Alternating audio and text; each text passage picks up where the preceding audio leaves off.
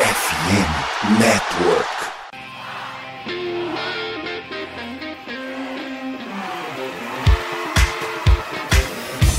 Doutrina! Doutrina! Touchdown, touchdown, touchdown, touchdown, Steelers! A vitória será dos Steelers! Essa aí já era! O Pittsburgh Steelers! O Pittsburgh Steelers vira o jogo! Um dos maiores jogos de todos os tempos no futebol americano! A vitória do Pittsburgh Steelers!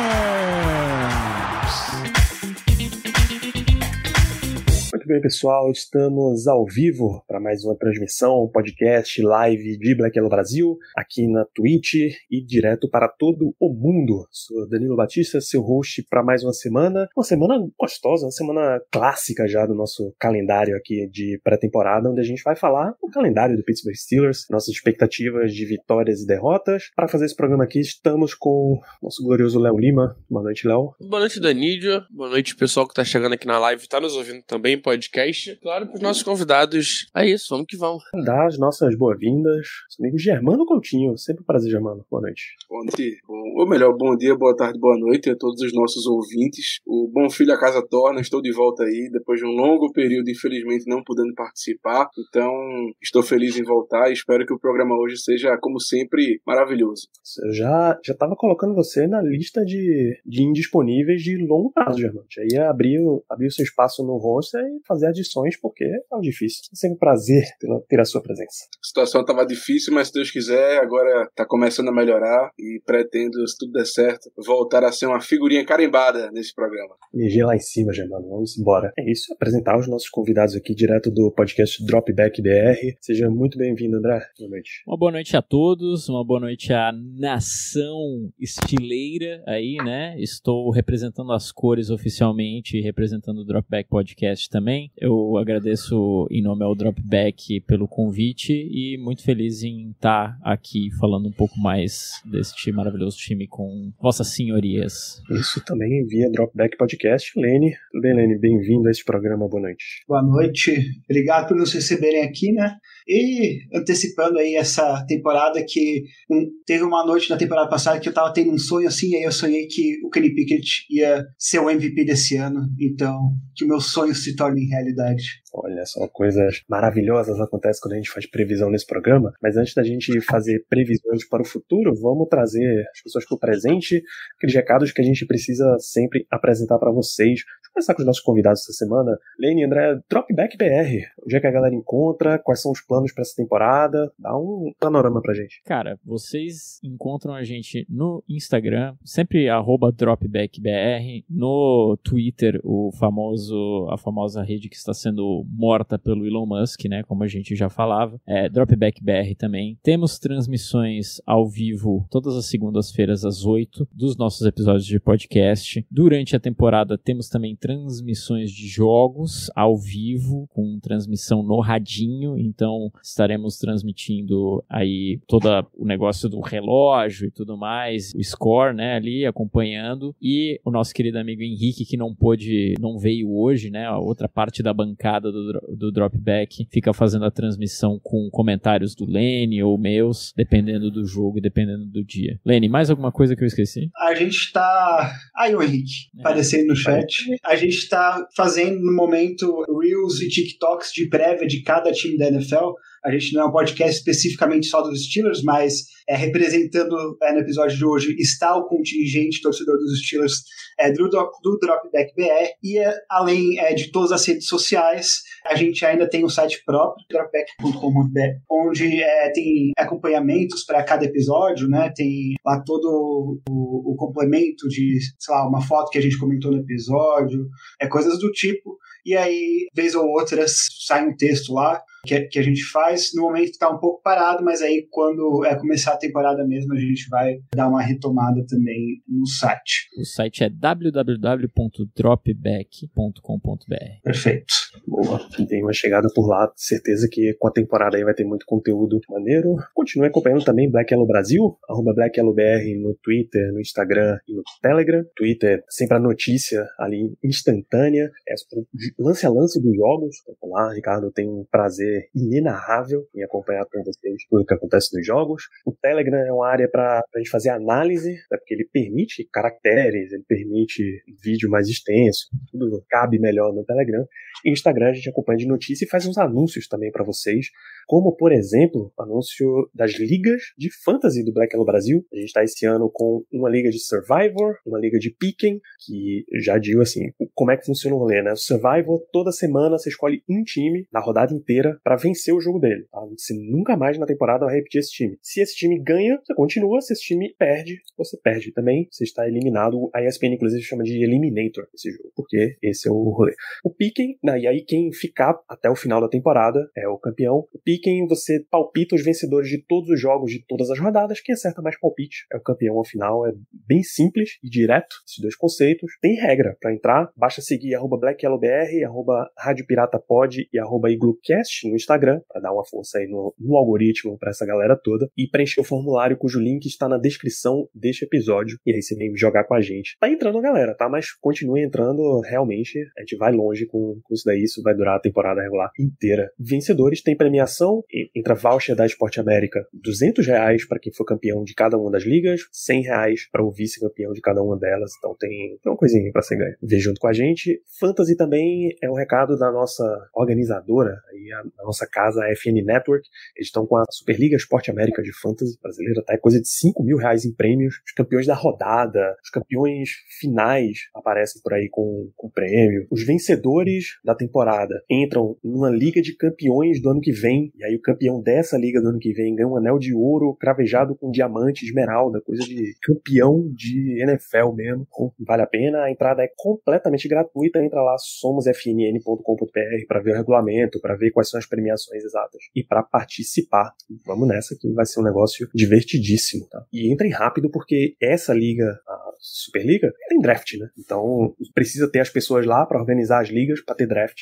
Então, por favor, agilizem esse processo. E FN Network está lá em somosfnn.com.br, a casa do Black Hello Brasil e de mais de 50 projetos de NFL, de NBA, de MLB, de NHL. Sempre trazemos o destaque para a Rádio Pirata Podcast, acompanhando o Pittsburgh Pirates, para a Igloocast, acompanhando o Pittsburgh Penguins, nossos companheiros de esporte de Pittsburgh. Então, por favor, Acompanhem todos eles por lá, acompanhem twitch.tv blacklbr. A gente entra depois dos jogos, os Steelers, e às terças à noite. Essa semana, para dar a agenda para vocês, a gente está aqui hoje falando de calendário. Amanhã, conhecido como quarta-feira, a gente tem o Cleverton da Casa do Corvo, falando de Baltimore Ravens, expectativas aí pro ano. Nosso rival de divisão é o último para fechar a série, né? Na quinta, tem jogo, tem Steelers e Falcons em Atlanta. Assim que acabar o jogo, a gente entra ao vivo. Às vezes até nem espera acabar o jogo, dependendo do andamento. A gente vem ao vivo para dar os primeiros destaques da partida. Tudo isso vira podcast nos principais aplicativos lá no Spotify, Amazon Music, Deezer, Google Podcasts, Apple Podcasts, um monte de lugar onde você pode ouvir o programa. Deixa lá a sua avaliação de cinco estrelas, que isso ajuda um monte nesse, nessa remada a favor do algoritmo. Bem, vamos lá, falar. A gente começa esse programa falando do calendário dos Steelers, falando de temporada 2023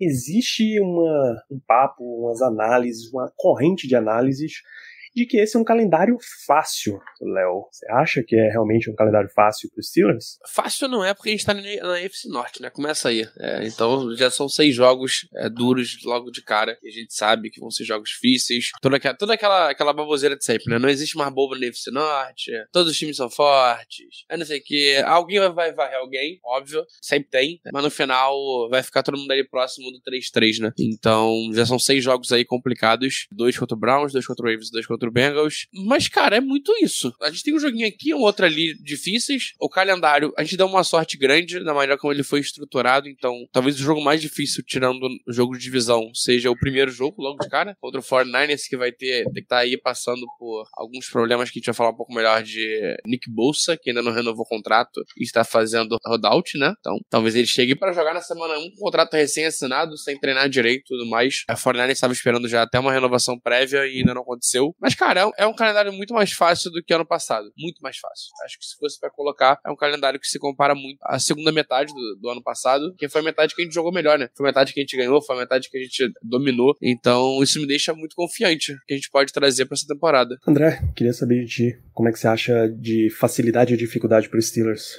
Todo o ano a gente tem uma média ali que eles fazem, né, de strength of schedule, né, que sai na mídia, etc. É muito, é muito subjetivo isso, né, porque geralmente pegam a força ali do time, do time que terminou no ano passado e fazem matemáticas avançadas e analíticas americanas, não sei o que lá, e cruzam com a temperatura do, do ambiente, a rotatividade da Terra, e daí dá ali. A gente meio que caiu na meiuca, né, um pouquinho para cima, um pouquinho para baixo, não me lembro. Não é muito fácil, né, muito difícil, concordo com o Léo, é muito mais fácil que a gente teve no ano passado, principalmente para quem tava com o quarterback rookie e com um salseiro ali na posição de QB1, né? Mas eu acho que além da menção honrosa do Léo do 49ers na primeira semana, eu acho que tem ali um Jacksonville Jaguars que pode incomodar também e, e a AFC North que, né, é a AFC North sendo complicada e sempre uma, uma batalha de dentes e unhas e arranhões e pauladaria e capacetada na cabeça que a gente não vai comentar. Mas é, eu acho que Jacksonville Jaguars eu acho que pode ser um jogo aí que destaque pra gente pa parar um pouco e conversar um pouco mais em cima. Só completando o André, a gente sai do 31 calendário, nesse força de calendário do ano passado, Isso. pro oitavo, né? Ah, eu pensei, que, eu pensei que a gente tava até mais pra metade de baixo. Tá... Não, não, a gente é o oitavo. A gente foi o time que o teve a maior diferença de calendário do ano passado pra esse ano. É, seguido pelo Bears, né? Então, pô, tá bom. Só a, a PFF que coloca como décimo segundo, porque eles não usam só os resultados do ano anterior, né? Eles têm análise. A análise deles, a gente tem análise. É. Traz o um número aqui. O número, se você apertar o suficiente, ele fala o que você quiser. Então, eu acho que a gente deu muita sorte. É considerando primeiro que a gente tá na AFC que tá absolutamente lotada de times que estão aí para querer competir pelo título. Não só competir pelos playoffs, mas competir pelo título. A gente deu muita sorte com as divisões que nos foram designadas, né? Sempre são duas divisões, é, uma da NFC e uma da AFC, que são, são designadas para é, cada time que eles vão jogar contra todos os outros times no ano. E aí a gente tem a AFC South, que é a divisão da AFC, na minha opinião, mais fraca, com Jaguars, Titans, Texans e Colts. E realmente eu só vejo os, os Jaguars ali como realmente um, uma ameaça. E eu acho que isso fala em geral do calendário, da ausência de QBs de franquia que nós vamos enfrentar uh, ao longo desse ano, né? A gente tem a gente tem tantos QBs de elite na AFC, mas realmente os QBs mais fortes que nós vamos enfrentar estão dentro da nossa própria divisão e, e, e o resto está com, é, com QBs que variam entre um, um cara que está ali para administrar o jogo e não e pago para não perder o jogo, é para jogadores que são completamente que não se provaram ainda na liga, que estão disputando aí o espaço, né? Então, a gente deu bastante sorte considerando a conferência na qual a gente se encontra. Germano, pra gente fechar essa, essa rodada, o que, é que você acha do nosso calendário? O que eu acho do nosso calendário? Sim. Eu, eu, acho que a gente vai ganhar o Super Bowl, meu amigo. Sem eu mais. estou completamente maluco. Sem mais. Depois desses jogos da pré-temporada. Então não importa quem é que esteja pela frente, se é o Burrow, se é o Mahomes, se o Brady voltar da aposentadoria, não importa, meu velho. A gente vai ganhar o Super Bowl, é isso que eu acho. Isso, Germano Coutinho, senhoras e senhores. É, só lembrando, o Steelers enfrenta a AFC Sul, ele trouxe aí, né? Colts, Titans, Jaguars e Texans. A NFC Oeste, tem o 49ers, que é um grande time, mas tem o Rams, o Cardinals bem baixa, e tem o Seahawks. Pelo confronto extra, o 17 jogo caiu o Green Bay Packers, que normalmente seria um, uma grande partida, um grande quarterback, mas nesse ano a gente tem. Já saiu Aaron Rodgers de lá, isso dá uma, dá uma forcinha a favor dos Steelers, ou não, porque o Steelers adora também perder jogo para quarterback reserva. Né? Então vamos ver o que é que rola vindo de todos os lados aí, mas a tendência é que o calendário seja mais fácil mesmo. Só que aí entra a armadilha. Se você mirar em título de divisão, você tem um calendário fácil, significa que todos os teus rivais também têm calendário fácil, então você precisa de muita vitória se você quiser ir lá para cima.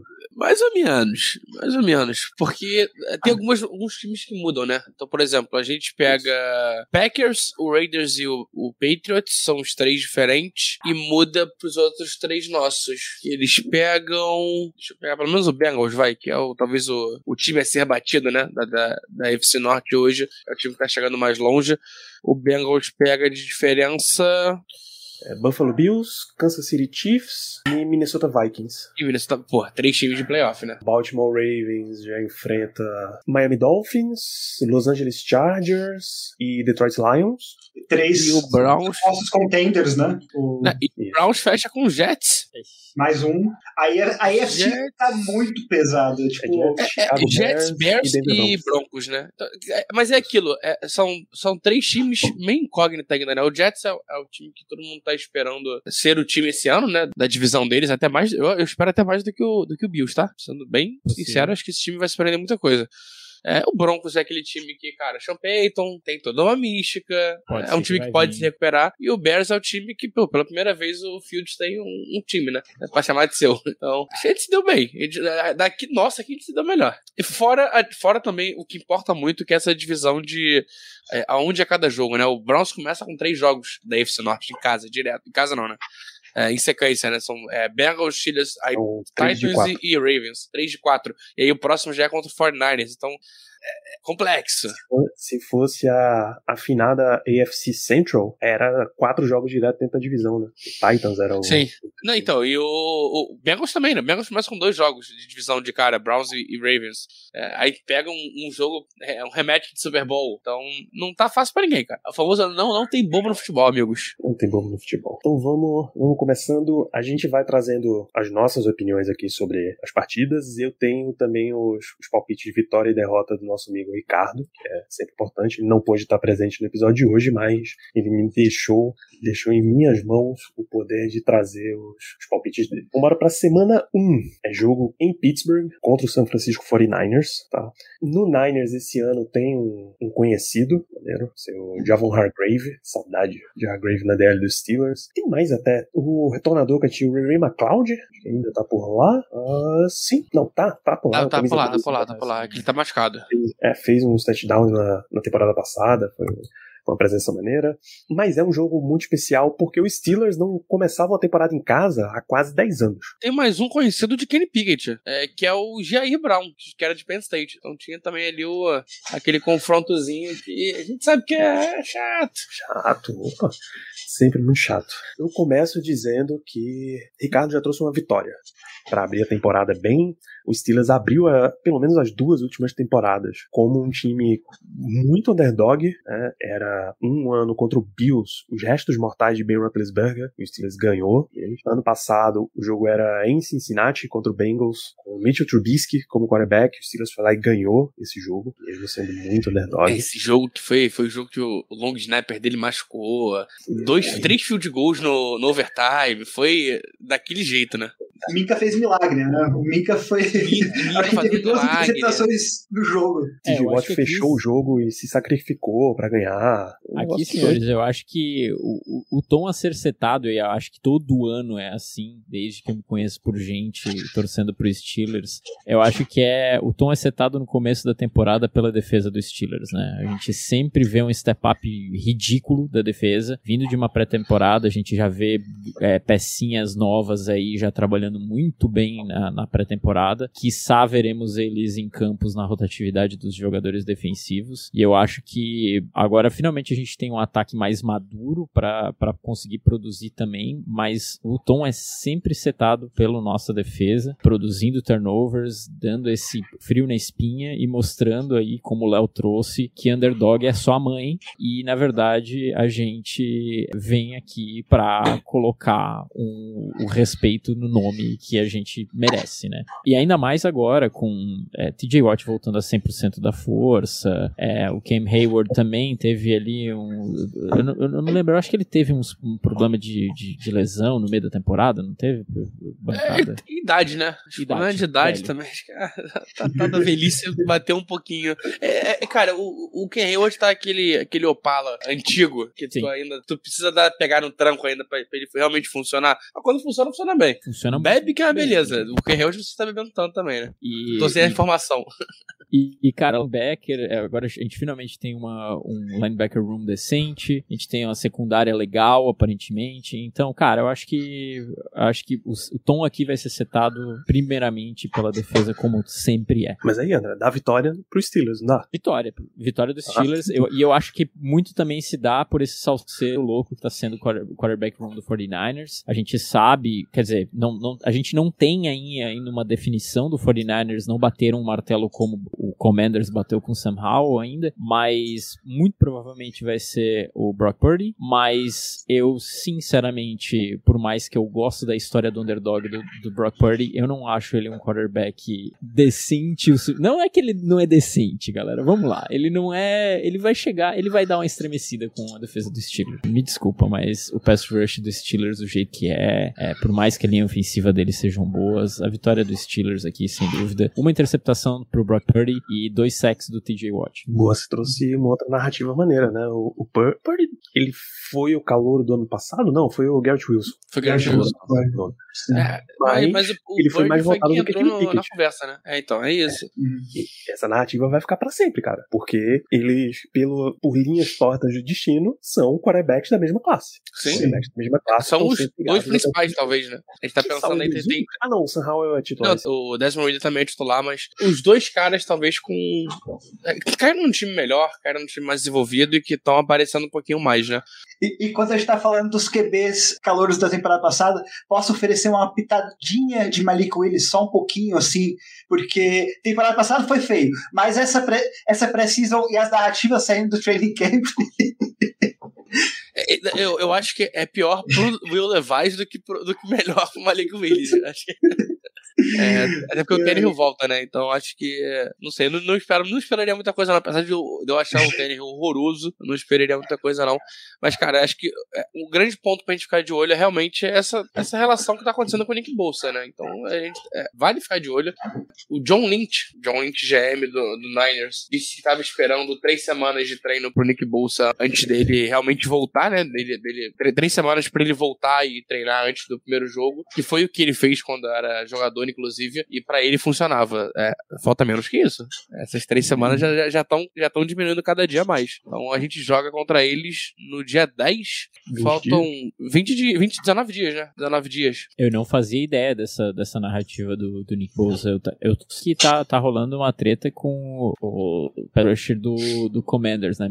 Chase Young. Mas o do Nick eu não sabia que tava, que tava dando essa treta, não. É, ele até agora não treinou, né? Ele tá esperando aí um contratinho e, cara, vamos ser sinceros, é, é o jogador que vem para ser o jogador mais, defensor mais bem pago da liga, talvez, né? Será um absurdo se não for. Será bizarro se não uhum. for. É o atual, é o atual defensive, defensive Player of the Year. Cara, a situação lá não tá fácil, não. E olhando é, cap, o 49ers, cadê você, 49ers? O 49ers tem 10 milhões de cap só. Vitória ou derrota?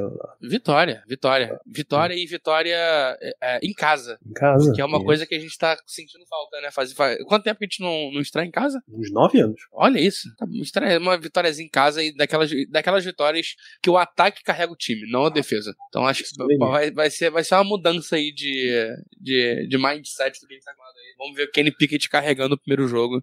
É, mas no final a gente sabe quem, quem vai aparecer pra definir o jogo, né? Tem jeito, é o homem. O closer fecha jogos, Lenny. Quem é que leva esse jogo?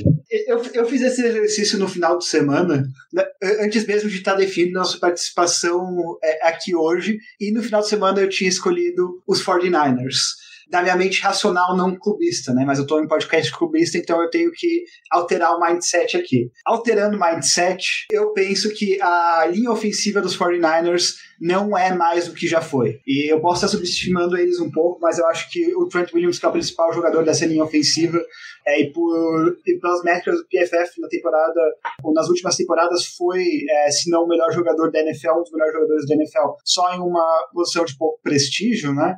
Só que ele está é, envelhecendo, é, eles não estão realmente conseguindo repor com, estrelas, eles têm um QB que ainda, é, querendo ou não, está aprendendo a posição, né? Então, é, existe a possibilidade de ele cometer erros.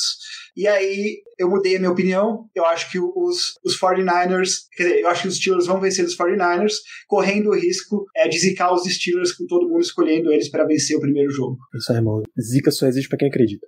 Não, e só trazer um pontinho, acho que vai ser a defesa mais difícil que o Brock Purdy vai pegar na, na NFL, até agora. Provavelmente. Eagles, talvez. Na, Não na pegaram, ele não, pegou, ele não jogou contra o Eagles. Na, na final de conferência, ele só jogou comecinho Ah, né, do jogo. Ah, faz sentido, faz sentido. Foi, foi isso. Faz sentido. Tem Quer dizer, ele jogou o finalzinho do jogo. Ele machucou, ele machucou no jogo anterior. Então ele joga o finalzinho do jogo. Mas é isso. Talvez tenha sido, talvez vai Miami e a gente. São os mais difíceis, acho que vai ser. Ah, não, mas. mas, mas Uma conversa é, diferente. É diferente, é diferente. Vamos pro próximo jogo. Vamos pro próximo. Semana 2. Os Steelers já tem Monday Night Football, e aí Mike Tomlin e Monday Night Football costuma ser uma combinação boa. É mais um jogo em Pittsburgh, recebendo o Cleveland Browns. Primeiro jogo de divisão, e jogos de divisão já, já são narrativa própria o suficiente. Só de eu estar dizendo Monday Night Football em Pittsburgh e o Steelers está jogando, pra mim eu já marco vitória, eu nem olho quem é o adversário. Pode cravar, Danilo. É vitória pro Dedeco aqui desse lado da mesa também. Eu Boa. acho que aqui pode trazer quem for, pode trazer o, o, Cooper lá, que eu me esqueci o primeiro nome, pode trazer o condenado. A Mari. A, é, a Mari Cooper, isso. Pode trazer o condenado a assédio sexual, pode trazer quem for. Duelo de divisão dentro de casa é uma doideira e quando é com as Terrible Towels flamulando pelo ar é a vitória dos Steelers. Germano Coutinho, quem ganha entre Steelers e 49ers e quem ganha o Monday Night Football Steelers contra o Browns? É, cara, na minha visão, eu olhei o calendário e fui, assim, fazer meu palpite, né, do, do nosso recorde final.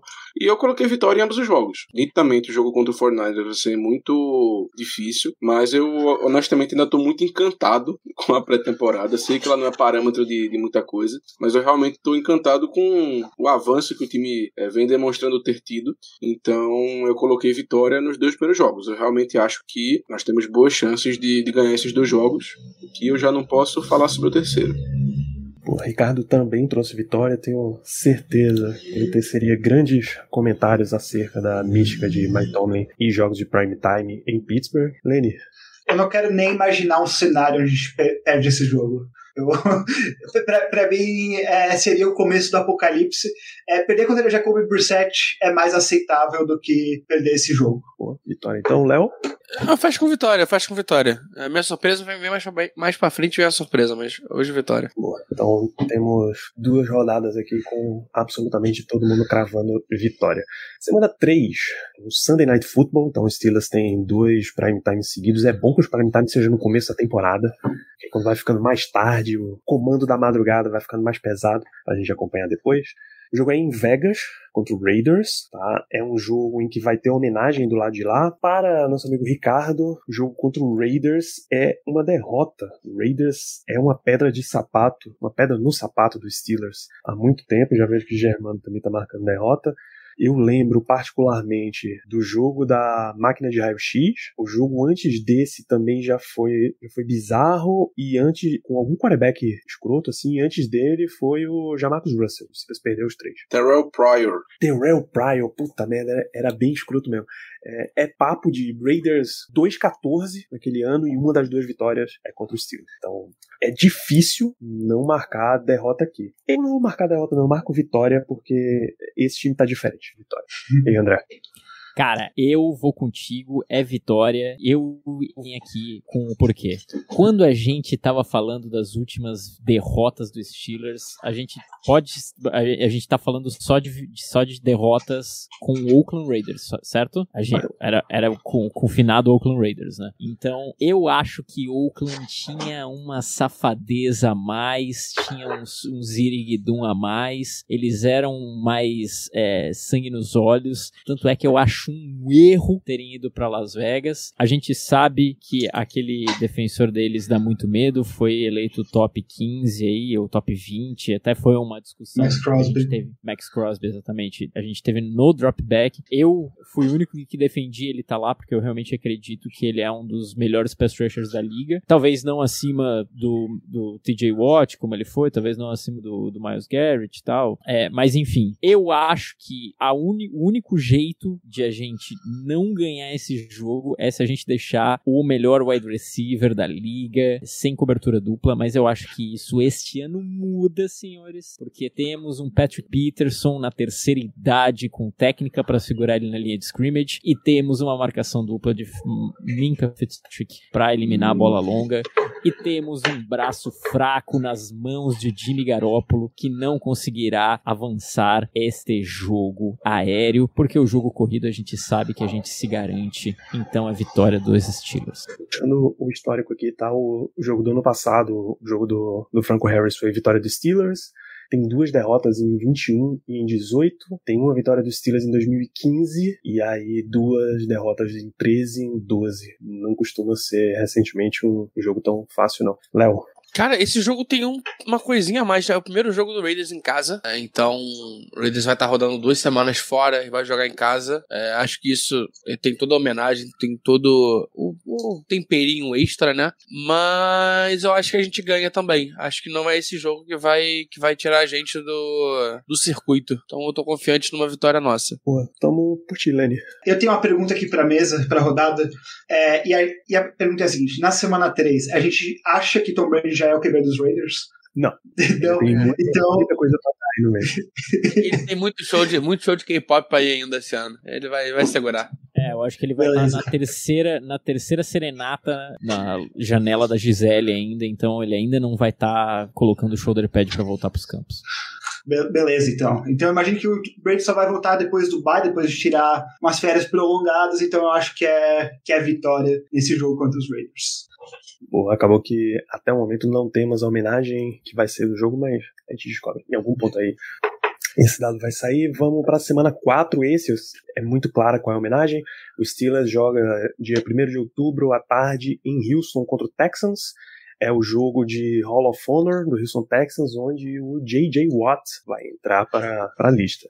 Ele podia estar tá entrando, visitando como um jogador do Steelers? Podia. Ele correu essa é responsabilidade. Aí, paciência. Deixa o TJ representar aí. Claro que o, o Texans escolheu essa semana, porque o TJ vai estar tá lá e, ele vai, e o J.J. vai receber homenagem na frente dos irmãos. Léo Lima, quem leva esse jogo? O Houston. É a cara do Steelers perder esse jogo, cara. É a cara do Steelers perder esse jogo. Ainda mais vindo de três vitórias. Né? Realmente foi isso. Tem nada mais de Steelers que isso. É, é, tem, tem coisas que não, não, não tem nem explicação. É só é, iris what iris e segue o baile. É, enquanto eu lembro que o quarterback homenageado do Raiders é o Ken Stabler, eu trago que, rapaz, é muito difícil pro meu coração marcar uma derrota nessa semana aqui, cara. Mas, mas é. O ímpeto, ele acaba sumindo em alguma semana. Essa semana é que a gente vai, vai acabar falando de que os times de Mike Tomlin se ajustam no nível do adversário. É o jogo besta que a gente perde na temporada. Então eu vou, vou ficar com derrota aqui.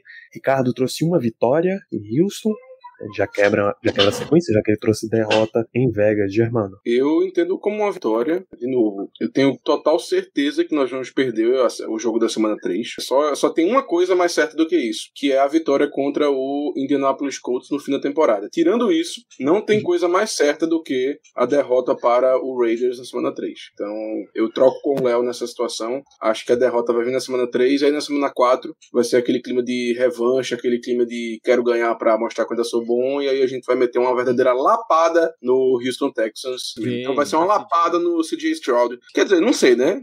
Não sabemos se ele já vai estar tá começando a, as partidas, mas enfim. Já, já é titular. Já é titular? Então, é. Esse ano a turma, a turma vai mais rápido, que só dá mais raiva, já. É, é melhor nem entrar nessa raiva ainda. Eu tenho pena da alma dele, sério mesmo. Lenny. Eu tô decepcionado que que vocês esquecem muito rápido que há não muito tempo atrás nós começamos uma temporada 11-0 e é, eu não acho que a gente vai começar os zero de novo, mas eu acho que a gente é, tem a concentração e a fortitude mental suficiente para derrotar os Texans e pelo menos começar um, um 4-0 aí. Olha só, André. Sem entrar muito em detalhes, eu acho que do mesmo jeito que vocês esquecem que tivemos um 11-0 com um Big Ben já com a barriga avantajada de tanto tomar cerveja, e eu acho que é uma derrota também aqui. Eu concordo com o Danilo, vai ser aquele jogo que a gente vai começar a apontar dedo, a gente vai começar a falar, mas o Mike Tomlin realmente é um técnico de hall da fama? E daí a gente vai lembrar no semana seguinte, quando a lapada que o nosso amigo Germano falou que vai ser no CJ Stroud vai ser nele cujo nome não deve ser dito ainda, Danilo? A esperança é o, é o de Mico, de ele trazer áreas de São Francisco para Texas. Mas eu realmente acredito nesse time de Houston, principalmente depois dessa reestruturada que eles tiveram. O ataque que tá bom. Temporada. É, o, ataque o ataque deles tá tá, tá, tá interessantinho. É Stroud, Pierce, é, Dalton Schultz, é, é uma L bem redondinha, com Tunsil, Uhum. Canyon Green, Shaq Mason, mas, cara, é o Steelers, cara. A gente perde esses jogos, a gente sabe disso, a gente, tá perde, acostumado a gente já. Exatamente. Tem, tem um desse no ano, pelo menos. Tem que saber qual conta aqui é só. Isso. Semana 5, mais um jogo de divisão, que é a nossa lista. Baltimore Ravens, num domingo à tarde, em Pittsburgh, Germano. Rapaz, lapadinha no Lamar Jackson. Lapadinha. Vitória. Mais um jogo terrível do nosso é, querido running back que lança, que tá recebendo muito dinheiro agora, graças a Deus, que aí vai lascar o time deles de vez. Então, lapadinha no Lamar Jackson, como sempre, vitória dos Steelers. Ainda mais em casa, pelo amor de Deus. É isso, eu vou manter um, um histórico recente aí, que eles dividem a série invertido. Os dois ganham fora de casa, então vitória do Ravens nessa semana. Lene. Eu achei que eu ia ser o único a cometer sacrilégio, mas eu fico feliz que Danilo vai me seguir nesse caminho torturado e eu acho que também da Ravens é, nesse jogo. Ricardo trouxe uma vitória. Eu acho que ele tem todos os jogos em casa como vitória, mas isso eu confiro depois. André. Eu acho que a gente vem aqui de vitória, tá? Eu acho que a gente sempre coloca uma pressão no Lamar Jackson, principalmente no nosso primeiro jogo contra ele. Ele sempre fica em choque, ele parece que esquece que joga contra os Steelers duas vezes ao ano. E daí na segun, no segundo jogo, geralmente ele tende a relembrar, né? Ele não ele nem joga. aparece. Ele joga. Ele joga... Exatamente. Exatamente. Ele não joga duas vezes ao ano. Daí ele tem que lembrar ao Tyler Huntley, né? Ele, ele relembra o Tyler Huntley ele fala assim: pô, ra- rapaz, eu fui sacado sete vezes. Vê se dá uma segurada nas pontas aí, porque eu tô machucado mais uma vez. Então, eu acho que nessa prime nesse primeiro encontro, eu acho que é vitória dos Steelers aqui. Você, Léo? Cara, eu, eu estava contigo de que a gente perde em casa e ganha fora, mas é, o último jogo é. O nosso último jogo é lá. Então acho que a gente vai, vai- esse ano vai ganhar em casa e vai perder fora. Concordo. Já com o time descansado pros playoffs, né? Meio com, contra o Bisque ali, aí fica difícil. Primeira seed garantida. Ah, eu, eu ainda diria que a gente vai de Mason Rudolph, tá? Ó, meu Deus. Pe- pe- Pergunta pro grupo aqui, porque eu não trouxe isso no começo do podcast, porque eu não sei o quão eu posso criticar os nossos jogadores, mas é, se o Kenny Pickett machucar, a gente tá muito mal, tá? não vai acontecer. Não, não, Mas não sendo o eu- Johnson, pode falar mal do que tu quiser. Aqui eu tenho meu protegido. Bom, vamos saber. Porque eu, eu, eu assisti o, o jogo do- dos Steelers contra os Bills e todos os jogos da pré-season até agora, é, dos- quando o Trubisky entrou, o negócio ficou muito feio, assim. Mas muito feio. Eu, não, eu fico triste que um dia eu acreditei nele como um QB de franquia. E olha assim, normalmente você tira a parte tática de jogo de pré-temporada, não vale, vale quase de nada. Mas é que o mesmo jogo, Pickett deu show contra os caras que teoricamente são melhores, e Trubisky acabou com a alegria, pô, ele enterrou o time. Então fica muito difícil. cara. A ponto de que ver o Rudolph tá melhor, né? Exatamente. É, Exatamente. QB2. E eu ia falar aqui que o, que o, o Bills que jogou, a defesa do Bills que jogou com o Pickett era a defesa 1, né? Literalmente. O time, o, o Bills vem inteiro de, de, de time 1, né? Então, enfim. É isso, mesmo com. E olha, eu tô colocando derrota aqui, e olha que esse é o pior Ravens que eu já vi na minha vida. Eles têm quarterback, Mike. Danilo, Cacete. você não acredita em Odell One-Handed Catch Beckham Jr.? Pô, não, eu, eu não compro essa narrativa do pior Ravens, não, cara. O time do Ravens bem, bem forte defensivamente, inclusive. É, é Bem forte defensivamente. o oposto do que a gente tá acostumado, né? Tem uns, tem uns caras de talento lá. Mas ou a posição não faz tanta diferença no jogo assim, mesmo o jogo do Baltimore Ravens. Tipo quem? Lá- Inside Pô. linebacker não é pra, hoje em dia não é pra um inside linebacker ser mandando jogo. mim, a- pra mim, a grande diferença dessa temporada dos Ravens vai ser o Zay Flowers, que eu acho que vai jogar muito na temporada de calor dele como recebedor. Mas assim, eu, eu, eu concordo com o Danilo, até porque eu acho que uma das, um dos- uma das âncoras do Ravens saiu desse time, né? É, Calais Campbell saiu desse time e eu acho que desfalca muito, é, mas assim, a, a gente sabe que ele tava velho, que ele tava é, já, né, não, não com, a, com, aquela força que ele tinha toda e com aquela velocidade que ele tinha, mas só que a gente sabe que é a mesma situação que se nós perdêssemos, quando a gente perder o Cam, é, Cameron Hayward, vai ser a mesma história, é, vai ser uma, uma âncora daquele time ali, um capitão. Eu acho que a gente perde até mais, né, porque, cara, todo Total. respeito ao Calais Campbell e a história dele, pô, o cara é aposentado uh, e pensionista do INSS faz uns três anos. Com certeza. É. ele, ninguém avisou ele, mas ele tá lá. Assim, é, mas, cara, é, é, é uma. Manhã, mas é que é que muito cara que, se ele der um, um, passo à frente, o time vai bem. Se esse cara também der, se esse cara também der, viu o grupo de pass rusher dos caras, pô. Na FC Norte, vai jogar esperando que Odafiowé, David Ojabo e Jadivian Clown resolvam o teu problema? É, Rocco Smith. Rocco Smith é, é, a resposta. O cara é, é um monstro, quase venceu contra, é, é, quase conseguiu vencer um dos Bengals na, na pós-temporada passada. Tipo, é, eu acho que a, a, gente tem que respeitar muito a defesa dos Ravens, especialmente é, pelo fim do ano passado. e, é, e, é, uma secundária muito forte que, em tese, e eu boto em tese porque, cara, é, o Ravens, o Ravens vai machucar o time inteiro ainda na temporada. O que acontece isso com eles? É uma secundária muito forte, titular, cara. Muito forte. Sim, sim. É, então é uma secundária que eu respeito bastante e tenho esse receio. Ainda mais agora com a chegada do Orto Maulet, né? Que é. Brincadeiras à parte. É, não, mas, cara, ele, eles têm duas coisas que pra gente são muito difíceis. Que é essa secundária muito forte, inclusive a dupla de linebacker, que marca muito bem o passe, que agora é trio, né? Porque chegou também o Trenton Simpson, que é um outro cara hum. é, muito atlético. E, cara, ele, eles têm dois talentos muito bons, cara. Que é o, o Mark Andrews e o Isaiah Likely, que a gente sofre contra o Tyrande. Então, e, e, não adianta, irmão. Eles botam o Jake Dobbs lá, é, manco, com, de patinete, e o cara corre pra caramba contra a gente. É impressionante. É. Tem, tem coisa que não tem explicação. Arrumam os caras, pô. Machucou. Teve um ano aí que machucou tem. uns quatro malucos na primeira semana. Eu tava com o running back 7 tava... e metendo 6 jardas na gente, running back 7. Meu Deus. E é, lembrando... aquele filme do Malk que o cara é retornador e pegou, encontrou na rua e foi jogar isso. no Eagles. Então, é tipo isso. E lembrando que eles sempre têm aquele fullbackzinho deles, o. Acho que é Patrick Ricard. É, Patrick Ricard, isso mesmo. Ele sempre também dá um jeito de correr uma wheel route, receber com grama, um, um maracanã inteiro na frente aberto, e ele ganha 30 jardas assim, porque ninguém tava marcando a porra do fullback depois do snap. Não então, fala do Maracanã não, porque senão ele não ia conseguir chegar no final, né? O Maracanã não tá legal. É, exatamente. não, mas, mas cara, de verdade, eu... É, eu tô respeitando muito esse grupo de wide receiver do, do Ravens. Apesar de não ter aquele cara que você olha e fala, é, tá, tem o Odell Beckham Jr., mas, meu irmão, desculpa, não é o Odell Beckham Jr. de 5 anos atrás. É, mas é um, é um grupo, é, o Rashad Bateman é um cara que eu confio muito, é, tipo, é um cara que eu era muito fã no, no college, eu tinha ele como running back é, quase dois da classe, é, quase, quase colado com, muito, muito perto do, do Waddle. É, esse é o nível dele, é, como, como prospecto, eu gostava muito dele. Zay Flowers é um outro cara também surreal. E, cara, o Lamar é um bom passador. O Lamar é um bom passador. Sim. Ele passa pouco a bola em quantidade, mas ele, ele já fez estrago na gente passando a bola. É, então eu tenho eu tenho receio, eu tenho um pé atrás. Ainda mais como é, é, o que, o que me deixa mais tranquilo é que a OL deles deu uma piorada boa perto do que era. Boa. E a, e a coordenador, coordenador ofensivo novo, né? Então a gente nem sabe direito é. como é que vai ser esse ataque ainda. Mas aí, em compensação, o deles era o, o Matt Canada deles, né? Que saiu. Sim, verdade.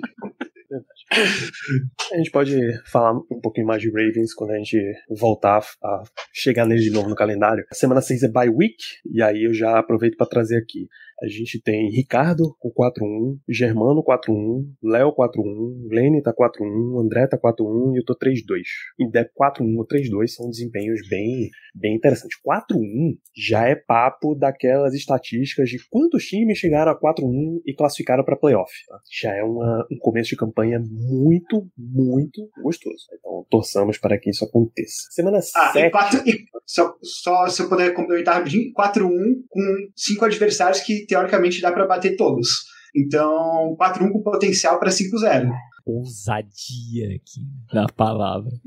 Cara, mas é, é foda, porque é o possível 5-0, mas, cara, não é absurdo pensar em um 4 também. Tipo, não acho que vai acontecer, mas Existe um mundo. Um mundo horrível, inclusive. Diga-se de passagem. né? A gente não quer pensar, mas existe. E eu digo, eu digo um 4 porque, cara, não é possível que a gente vai perder pra dois times ruins. É muito também. Mas, mas se, se a gente ficar um 4, a gente sabe que o destino sempre termina positivo, então a gente vai vencer os dois jogos contra os Bengals de certeza. se, a gente ter- se a gente começar um 4. Ô Danilo, eu, eu sei que eu fiquei muito tempo fora do podcast, mas assim, eu tô até estranhando, porque o Léo que eu conheço, ele não é tão pessimista assim, não. Ele Eu tá assisto- 4-1 já, né? Eu Tá tô 4-1, 4 ele tá- Ele tá só fazendo Não, eu, eu- eu acho que, eu acho que ele esqueceu que o lema desse podcast é clubismo acima de tudo. Que o cara veio me dizer que a gente pode começar 1 e 4, e o pior, ainda fala que o Lamar Jackson é um bom passador de bola. Ah, Pelo amor Não, de mas, Deus. mas Não, isso aí eu vou defender cara. porque o- o- ele não, é. não, ele é, Léo, eu sei não, não. Você tá, no, você tá no podcast errado, pelo amor de Deus. Aquele É, não o Léo foi contagiado quando o Murilo, Dog Pound, falou que ele estranhou que o Steelers fosse favorito contra o Browns no Monday Night Football em casa. E tá, Pô, não, mas, assim, mas, essa, não, mas então, essa, essa aí, essa aí o Murilão, o Murilão emocionou. Eu, eu, eu, eu gosto que as, eu gosto que as dinâmicas de torcedores de estilos em podcast são sempre as mesmas, que tem aquele que defende o Lamar Jackson e outro que fala que o Lamar Jackson não consegue nada, né? No caso, eu sou defensor do Lamar Jackson e, e o- e o André, o Lamar Jackson não consegue nem passar, é, fazer um passo de 5 jardas. E em geral tem o terceiro que vai dizer por que, que vocês estão falando de Lamar Jackson no ambiente Steelers? Tem Ele é isso. Ravens, você tem que odiar ele. Acho que eu tenho o terceiro torcedor dos Steelers.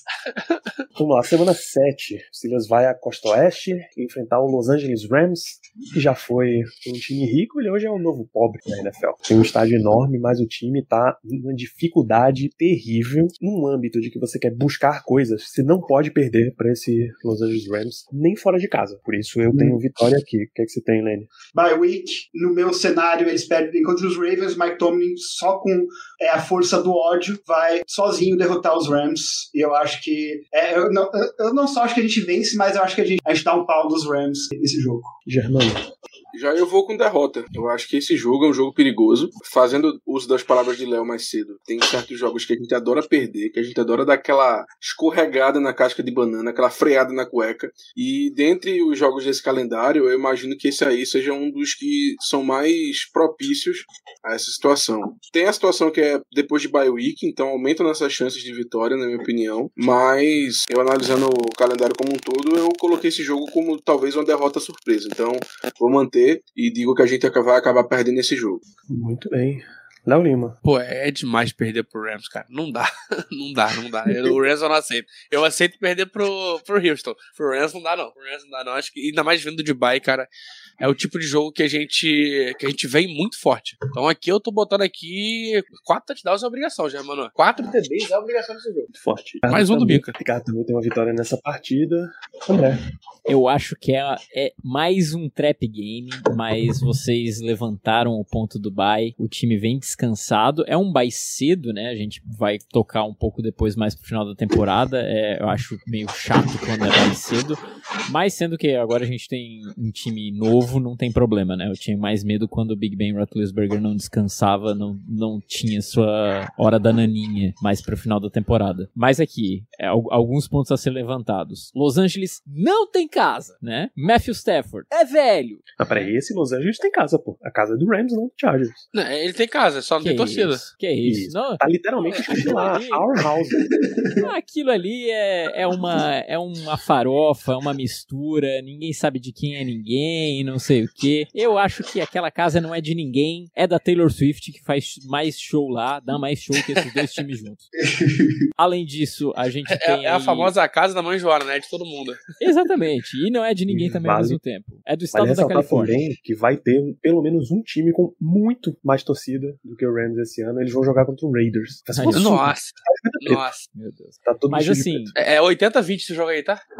O ponto final aqui que eu quero trazer, além do Matthew Stafford velho, é o Aaron Donald, né? E aí, é, aí a gente tem que começar a falar que, beleza, não tem ninguém pra defender o passe, mas a gente tem o melhor jogador defensivo, talvez, da história da liga. E por mais, Aaron Donald ainda é Aaron Donald e pode dar uma embaçada um tanto quanto cabreira, mas eu vou de vitória aqui dos Steelers. Feeling, tá? Assim, ó, passando o dedo na boca e colocando pra sentir o vento. É, to, é feeling total, mas eu acho que o pior de Los Angeles dessa vez vai entrar no saco do Tomlin. Danilo, você já pode colocar a derrota, tá? Você já pode colocar a derrota porque a motoca apareceu e diante, do, da, diante da motoca você já pode colocar a derrota, não tem nem o que discutir mais. A motoca das favor.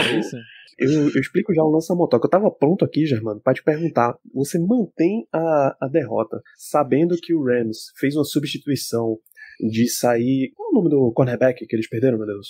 Jalen Ramsey. Ramsey. Jalen Ramsey. Ramsey, isso. Sai Jalen Ramsey, entra Aquilo Witherspoon. Você mantém a derrota aqui nesse jogo, Germano? Mas aí passou não- a motoca, esquece. Se não fosse a motoca, eu até, até trocaria, mas com a motoca não tem como, cara. Qual é, o- qual é o lance da motoca? No, no primeiro ano desse podcast, a gente fazia um episódio por semana, né? Então comentava o último jogo e dava uma prévia pro próximo. Sempre que a gente tava fazendo a prévia do próximo e no microfone aberto de alguém passava um barulho de moto ao fundo, o jogo seguinte era derrota. Batata. Então, Sim. mas é o seguinte, não é o de agora. É o próximo jogo que é derrota. E aí, Germano? eu não, eu não Mas nós estávamos, mas a mística era o seguinte: é quando a gente estava falando sobre determinado jogo, não era apenas Ah, sobre tá. o próximo jogo. Então, como a motoca resolveu fazer esse, resolveu aparecer, feito o nosso queridíssimo sobrenatural de Almeida, então eu acho que não tem como a gente botar outra coisa que não seja derrota nesse jogo. Ficou com uma situação muito difícil. Vamos para semana 8. Essa, essa sequência de semana 8 semana 9, a gente continua avisando. E sempre tem alguém que ainda financeiramente consegue. É uma excelente semana para viajar para ver jogo dos Steelers, tá? Pra ver jogos, no plural. Porque a semana 8 é Jaguars no domingo e a semana 9 é Thursday Night Football também em casa, contra o Titans. Então você vai pagar para ficar uma semana e tem dois jogos. Inclusive, Danilo, tem uma galera do nosso grupo que vai fazer isso, tá? Eu tenho umas três pessoas, se eu não me engano. Eu cheguei a olhar É- preço, é mas. Não tendo comprado na 1, 2, 3 milhas, tá um preço. É, tá uma bom situação ponto, bom excelente. É, complicado. Torço para que eles não tenham caído nesse, nesse problema. Mas, enfim, vamos falar de Jacksonville Jaguars, time que foi aos playoffs no ano passado, time que ganhou o jogo de playoff, ok, foi um jogo contra o Chargers, foi um negócio completamente fora do normal, como o Chargers costuma fazer, mas é um time de playoff, já é um time treinado, né? Coisa que eles não eram anteriormente. Nosso amigo Ricardo Rezende tem uma derrota para Jacksonville nesse jogo, tá? O Jaguars, assim, antes dele ter administração funcionando, dele ter comando técnico, ele era um dos times que você batia o olho e dizia que era derrota porque era um dos jogos podre da temporada. O time era tão ruim que os Steelers jogava mal no nível deles e acabava perdendo. Até quando o jogo foi pra, em playoff, foi um jogo meio bagunçado, assim, tá? O Steelers tomou uns 40 e tantos pontos do Blake Bortles. É, Eu acho que esse jogo é vitória, tá? Porque já é um time melhor e o Steelers vai jogar melhor contra um time melhor. O que, é que você acha, Lenny? Eu acho que é o único QB de franquia que a gente enfrenta fora da divisão. Eu acho que todos os outros nossos confrontos fora de divisão não existe um QB de franquia, são tudo ou QBs jovens ou, ou pessoal mais velho, né? E eu já trouxe no nosso podcast, eu já trouxe isso no final da temporada passada. Eu acho que Trevor Lawrence é o MVP desse ano, é, especialmente porque a, a divisão é muito fraca. Eu acho que os Jaguars vão vencer muito fácil a AFC South. Então, eu acho que eu acho que os Jaguars vão vencer esse jogo é, nas costas do Trevor Lawrence. Esse vai ser um dos jogos que vai vencer o argumento para ele na campanha de MVP. Léo Lima. Eu assino embaixo, cara. Acho, que, é, cara, eu, eu sou muito fã do Trevor Lawrence. Ele é um cara muito excepcional. Teve o primeiro ano muito ruim, mas a evolução pro segundo ano é, Ouso dizer que eu não, não, não lembro de um QB que teve uma evolução tão grande quanto a dele. Josh Allen, No terceiro ano, não no segundo. é, verdade. Então, tipo, a evolução dele, de verdade, ele, ele jogou. Se, se o Kenny Pickett conseguir uma evolução, metade do que o, Josh, o, o Lawrence evoluiu, eu tô muito feliz. Porra, é, nossa, eu tô tranquilaço com o Pickett pro futuro. É, se ele conseguir, e aí depois ter mais um ano de evolução, óbvio, né? Mas o, o Sunshine esse ano ele vem muito forte. Ele tem um, um wide coisa que ele não tinha no passado. Mentira, ele tinha assim, o Cri- Christian Felipe, nosso amigo Christian Felipe da Endzone, maior hater de Christian Kirk que eu conheço. Não gosto de Christian Kirk. Eu vou defender o Christian Kirk aqui, né? Ele é um bom, bom recebedor. Eu paro esse ponto pra dar, primeiro, um grande abraço pro Christian, e segundo, você nota que o cara realmente assiste muita coisa quando ele para a vida dele pra ser hater do Christian Kirk. Quando você odeia um wide receiver é muito específico, né, cara? Não só com o Chacur, tá? Tem dois ódios aí do Christian Felipe e Christian Olha aí, Felipe. ó. Eu estou te tá errado. Eu estou te expondo aqui nesse programa. Mas enfim, Calvin Ridley é um, é um, é um wide receiver de outro nível que realmente é, chega pra, com muitos pés na porta. Tô na expectativa Ah, tá, dessa, dessa- desse, desse fluxo aí com o Sunshine. segundo eu achei que, por um segundo eu achei que você tava falando do Christian Kirk, que é o wide receiver de elite. Eu ia falar, calma lá, Não, né? não, calma, calma. calma lá. Eu gosto dele, mas nem tanto. Nada contra, né? Mas. Não, mas, cara, é um, é um time, é um time que tá em constante evolução e é, ainda tem muita coisa pra melhorar. Acho que vai ser aquele jogo de 42 a 45 de novo. Aquele jogo tiroteio pra tomar telado, porque é um ataque muito forte, mas a defesa do Jacksonville não é tão forte. Então acho que é, é o jogo que não só vai colocar o Sunshine nessa conversa de MVP, como vai colocar o Kenny na conversa de, cara, esse cara aqui é, é, é for real, sabe? Esse cara aqui, ele é de verdade. Ele perdeu o jogo, mano, ele meteu 40 pontos no Jacksonville Jaguars. Ele jogou, lutou até o final. É, acho que esse jogo vai ser um jogo, um dos melhores jogos da temporada. É a minha, é minha aposta até então. Derrota nossa. Tá nossa, Germano. Não, a motoca apareceu de novo, então o que é que eu vou poder fazer? Eu fechei a janela, a gente não perde mais, tá? Eu tô até. Bota, eu tô li- até... liga um som alto aí pra, pra abafar a motoca. Não, eu, eu, eu por um momento, eu por um momento achei que alguém tinha peidado, mas aí depois eu percebi que foi a moto. É, é, hoje, mano, foi o rato de moto que passou aqui no quarto. Que isso, galera. Então, assim, é, eu, eu tinha como vitória esse jogo, mas até, até para não ser hipócrita, agora vai derrota, porque depois da motoca, vai de derrota aí. Eu assino embaixo da assinatura embaixo do Lima e eu rubrico ainda na primeira página, porque, cara, eu- mas ao contrário de Léo Lima, eu não gosto de Trevor Lawrence, é um hate, eu simplesmente só acho ele, beleza, é o, é o quarterback que ele tinha que ser, né, pelo, pelo draft stock dele, mas aqui é, eu acho que, como você mesmo trouxe, Danilo, aquela derrota do Blake Bortles no, nos playoffs, eu acho que ainda tem uma amargor, assim, de perder pro Jacksonville Jaguars. Eu acho que independente se fosse o Jacksonville Jaguars de Trevor Lawrence ou se fosse o Jacksonville Jaguars de Gardner Minshew, a, a chance de perder pra esse time seria igual. Aí, aí você citou outro cara que a gente aqui ama, né? A gente ama Garner Minshew aqui nesse programa. Garner Eu, Minshew, todo eu- mundo eu ama. gosto. ele eu tem gosto, que ser eu um. Steelers algum dia. Nem que jogar um snap. Ele tem que, tem que ser. Melhor QB2 que, que, que o, o Trubisky. Mas enfim. O é- melhor, não sei, mas mais estiloso, com certeza. Aí. É, mas aqui, cara, o, o- infelizmente o time é, superior é o Jaguars, como o Léo mesmo trouxe aqui. Eles agora têm experiência de playoffs, têm experiência contra times muito casca-grossa, tem uma evolução gigantesca do Trevor Lawrence, tem reforço pro Trevor Lawrence. Tudo tá no favor do Jacksonville Jaguars. A única coisa que a gente tem a nosso favor é mando de campo, que, que é sempre em Pittsburgh é sempre uma mística diferente, né? Quando toca Renegade, o negócio ali vira todo né? Então a gente tem que dar essa, essa chance pra dúvida, mas é derrota aqui e, e eu acho que como o Léo falou, acho que os melhores jogos do Steelers nessa em questão de rivalidade assim, de pau a pau e de touchdown e sec, interceptação e vai lá e faz mais e, e retorno de punch pra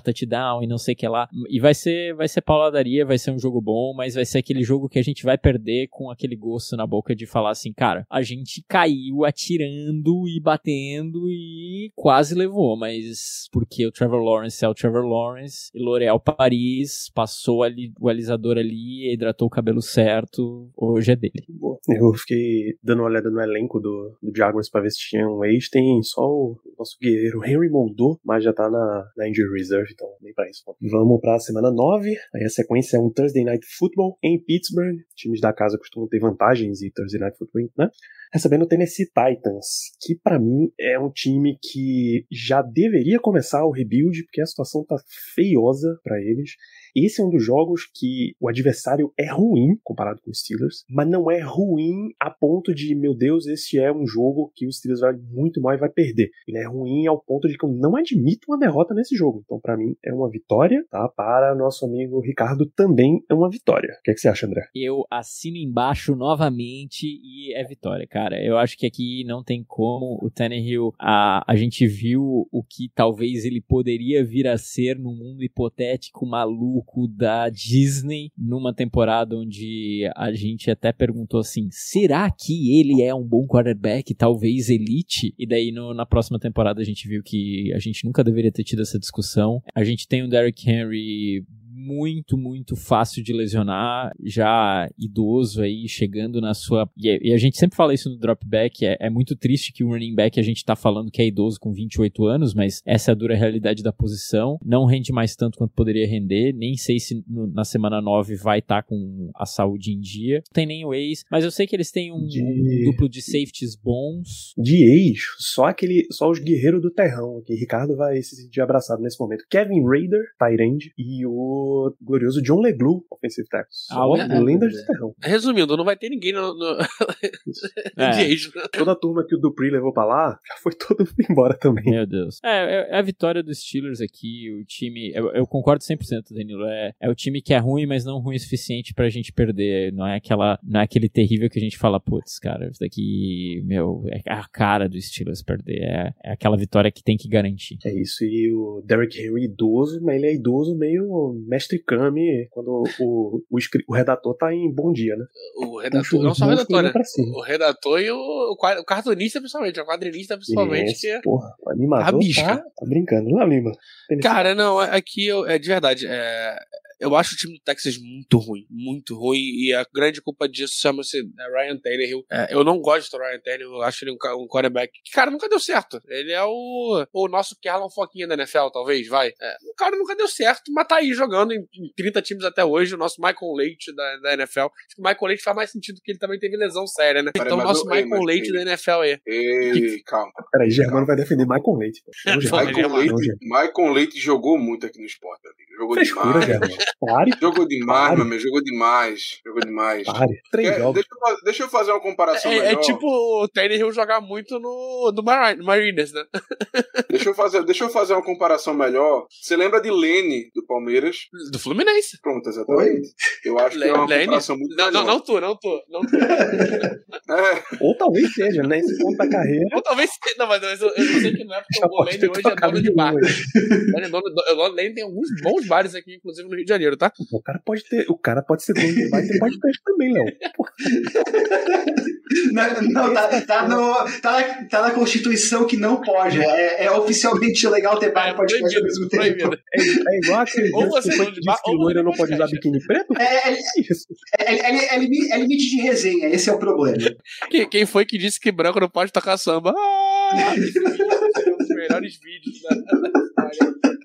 Esse vídeo é muito bom. É, mas, cara, é, brincadeiras à parte, é, a defesa do Titans é uma defesa boa, é uma defesa que eu gosto. Trouxeram nomes interessantes como o, o Jair, é, Aziz Al-Jair. É, é, muito difícil falar o nome dele, é muito difícil, mas eu gosto muito desse cara. É o Jair ao quadrado, para os íntimos. O Jair ao quadrado. Teve uma boa dupla de safety, é, o pass rush é forte. Mas, cara, eu não consigo confiar nesse ataque, cara. É, o ataque é um ataque, é uma OL, tem uma OL com o Skoronski, que eu tô muito curioso para ver como é que vai jogar esse ano. Mas é uma OL, cara, que não me passa muita.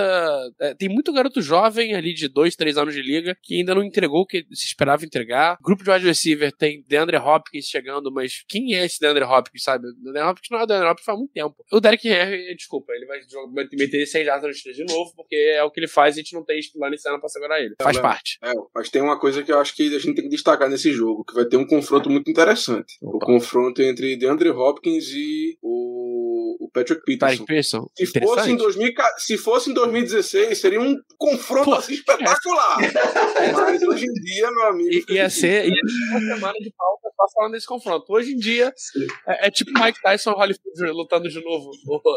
aquela, aquela luta amadora. Não, mas, cara, dito isso, cara, a gente ganha, a gente ganha e ganha bem do, do Titans. Não é um jogo que me preocupa. Ainda mais em casa, Thursday Night. Tem que ganhar. Isso, Lene. Primeira coisa, é, eu queria falar que eu tô seriamente decepcionado com, é, com o colega Léo Lima, porque eu achei que é, a gente estava criando uma conexão nesse podcast, primeira vez que a gente se conheceu. Eu acho que é, a gente estava se vendo olho no olho, a gente estava concordando em muitas coisas, mas é, eu não vou defender Ryan Tannehill agora, mas eu vou defender o Ryan Tannehill nos dois primeiros anos dele no, nos Titans. Eu gostei muito da história dele de se reinventar. Ele era um, ele era uma das grandes. Pro... promessas e, e por isso eu, eu, ainda acredito que existe talvez alguma possibilidade. É, ele não é um QB burro. Ele é o Kerrison. Ele é o Kerrison. Ele foi bem no Palmeiras e no Curitiba. É isso. isso. Mas nesse, nesse ponto eu acho que é, a gente vence do lar para wide receivers pré-aposentados. Porque todo ano tem Julio Jones, é, DeAndre Hopkins, eu acho que o Megatron chegou a passar nos Titans. É tipo, é. Não, não mas, mas eu sei que tem, tem vários recebedores bons que passaram no final da carreira nos Titans. Randall então, Moss já passou pelo Titans. Esse aí que eu tava pensando mesmo. O Titans é o lugar onde os bons recebedores vão para morrer. É, isso é real, tá?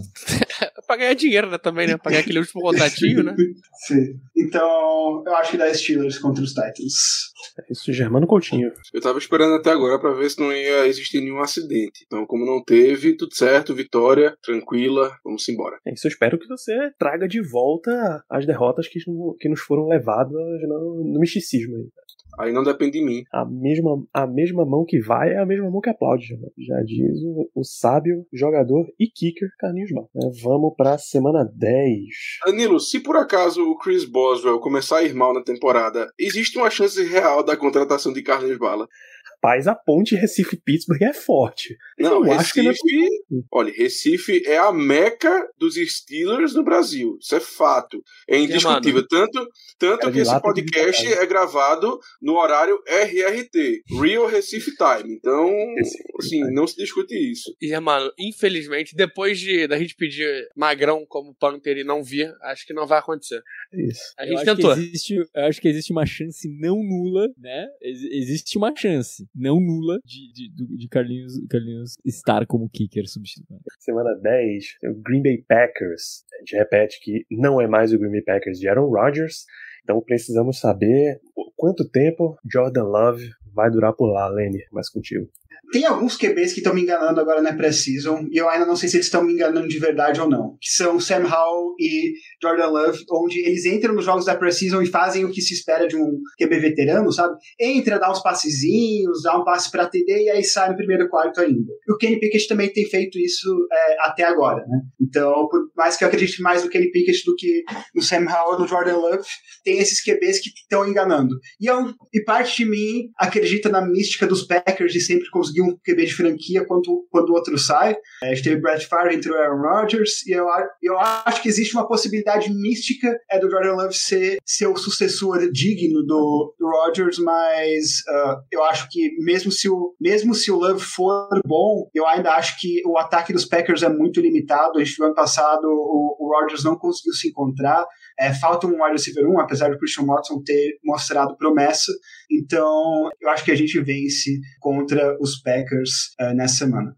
Isso. O Ricardo tem uma vitória nessa partida. Eu vou colocar uma vitória também. Eu acho que essa sequência de três jogos em casa, inclusive, é uma boa para acumular uma bela gordura hum. nas brigas que o Steelers tem nesse ano. Germano. Vitória. Eu acredito que vamos ganhar esse jogo também. Eu preciso, honestamente, ver mais do Jordan Love para poder acreditar que ele vai poder fazer algum barulho na NFL. Então, dentro disso, ah, dentro do contexto do jogo, vitória. Isso, André? Esse jogo é uma grande mística para mim, é, sendo bem sincero. Eu, eu também não sei o que, esperar do Jordan Love. Eu não sei se esse time vem, vem bom. A gente sabe que o Packers foi despido de qualquer talento quando o Aaron Rodgers foi embora, com levando todos os wide receivers basicamente. E, cara, a defesa a gente tem um cornerback muito bom, né? Que pode ser um lockdown aí para um dos nossos recebedores. Então, mas eu acho acho que por ser em casa e por a gente não ter aí uma definição de Jordan Love é bom ou não, é vitória, sem muito mais a declarar aqui. Léo, Green Bay Packers. Foi, foi tudo planejado aqui. É, claro cara, eu amasso. Todo respeito ao Green, Green, Bay Packers. É, eu acho que o Jordan Love pode ser um cara, é um, é um jogador realmente da liga. Eu gostava dele como prospecto, era um dos caras que eu mais gostava daquela classe, inclusive pensando pra frente, mas ele tinha ainda, ele precisava desse tempinho extra. E que bom que teve, que bom é, pro Packers no caso, né? Mas enfim, eu não consigo ver esse time do Packers ainda como um time que vá brigar é, tão decisivamente. Acho que, inclusive, pode ser um time que pode terminar em último na divisão. Me preocupa essa secundária, que é uma secundária com. O Jared Alexander é um um dos melhores é, cornerback da liga. Tem um pass rush muito forte, ainda mais agora adicionando o. Qual foi o nome do menino que eles pegaram mesmo? Vanessa? Luca Evanese, Luquita, Luquita da galera, é Vanessão. Gosto bastante, tem um, um, bom grupo de linebackers. É um time muito redondinho, né? Então, é um time que vai dar trabalho e é um time que eu quero ver o Kenny Pickett amassar. A OL já não é mais a mesma, apesar de que conseguiram achar mais um grande teco no Zacton. Era um cara que a gente gostava bastante aqui também. É, é uma OL redondinha ainda, mas tem que amassar, cara. É o jogo pro Kenny Pickett se, se, se impor, é o jogo para ele aparecer. Então, vitória Fluminense não, vitória Steelers. É isso, esse, esse jogo acabou todo mundo também botando vitória. Love, só se for Wagner. Acabou, só isso. Só isso que eu tenho a dizer. Depois fazer a dancinha. Eu te dei live, live, live, tô aqui. Parei. Não podia. A Embaixada do Amor em Recife. A Embaixada do Amor em Recife. Semana 11, jogo em Cleveland contra o Browns. Léo Lima. Vitória, vitória. A gente vai varrer o Browns esse ano. A gente tem que varrer, a gente sempre varre alguém. É, esse ano vai sobrar de novo pro Browns, né? É sempre quase pro Browns. Mas de verdade, cara, eu acho que até aqui nessa semana 10, é, eu particularmente, a gente conversou bastante com o Murilo podcast é, falando do, do Browns, pra você que não assistiu ainda, assiste que tá muito bom, mas eu, eu não consigo botar fé em que o Deshaun Watson vai ser esse cara. Eu não consigo botar fé que o Deshaun Watson vai conseguir recuperar o futebol que ele já teve e aqui eu já acho que vai estar aquela conversa de beleza, será que não vale a pena tancar para pegar um QB novo, já que a gente não pode cortar esse cara? É. Com que pique? Não tem pique, né? Ah, é. Não tem pique. É pra jogar com ele mesmo, pô. É, então, não, não tem tu, vai tu mesmo. Não tem, como trocar. Ah, mas sei lá, né? Talvez o. Não sei, cara, não sei. Eles vão botar ele até o final, mas vai que aparece o Kellen Mond aí, o Josh Dobbs aí. Isso, é, agora. Tem como. É, ou é o Watson, ou são os deuses do futebol salvando eles, porque. Exatamente. é. Dorian, Dorian Thompson Rob. o novo é, deus do futebol. Os deuses é, não, do futebol eu, queriam eu acho que, que o 49 fosse bem. Aí quando machucou o Trey Lance, machucou um monte, machucou um monte, foi lá o Brock Purdy apareceu, sabe? É nesse rolê aí. O, o engraçado é que eu, eu tô usando o, o, o, Next Playoff Prediction, que tu vai botando todos os vencedores, beleza? E aí entra com. No final com. Como é que chama? Ele te dá um pouquinho algumas ideias. A gente vai sofrer contra times vencedores, tá? Contra times que tem um calendário vencedor, então é 9-8 pra cima. Acho que a gente vai sofrer um pouquinho, mas o Browns tá perdendo, né? Então perdendo a gente vai ganhar, vai amassar. A gente tá com 9-1 aqui pra mim, perdendo contra times que estão com calendário negativo. O Browns vai ser mais um deles, duas vezes. Mas Ricardo tem uma derrota em Cleveland. Ele tem derrota nos três jogos fora da divisão. Já, já adianto aqui, tá? O clubismo não falou tão forte assim. Nosso amigo Ricardo Rezende.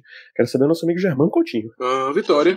Vitória, eu acho que o nosso time, sendo muito sincero, é melhor que o time do Browns. Claro, uma derrota pode acontecer, mas eu realmente acredito que o nosso time é muito mais completo, que ele tá muito mais redondinho e que isso nos dá uma vantagem em cima do Browns. Então, eu acredito que esse jogo vai ser mais uma vitória. Então, vai ser 2-0 contra o Browns esse ano.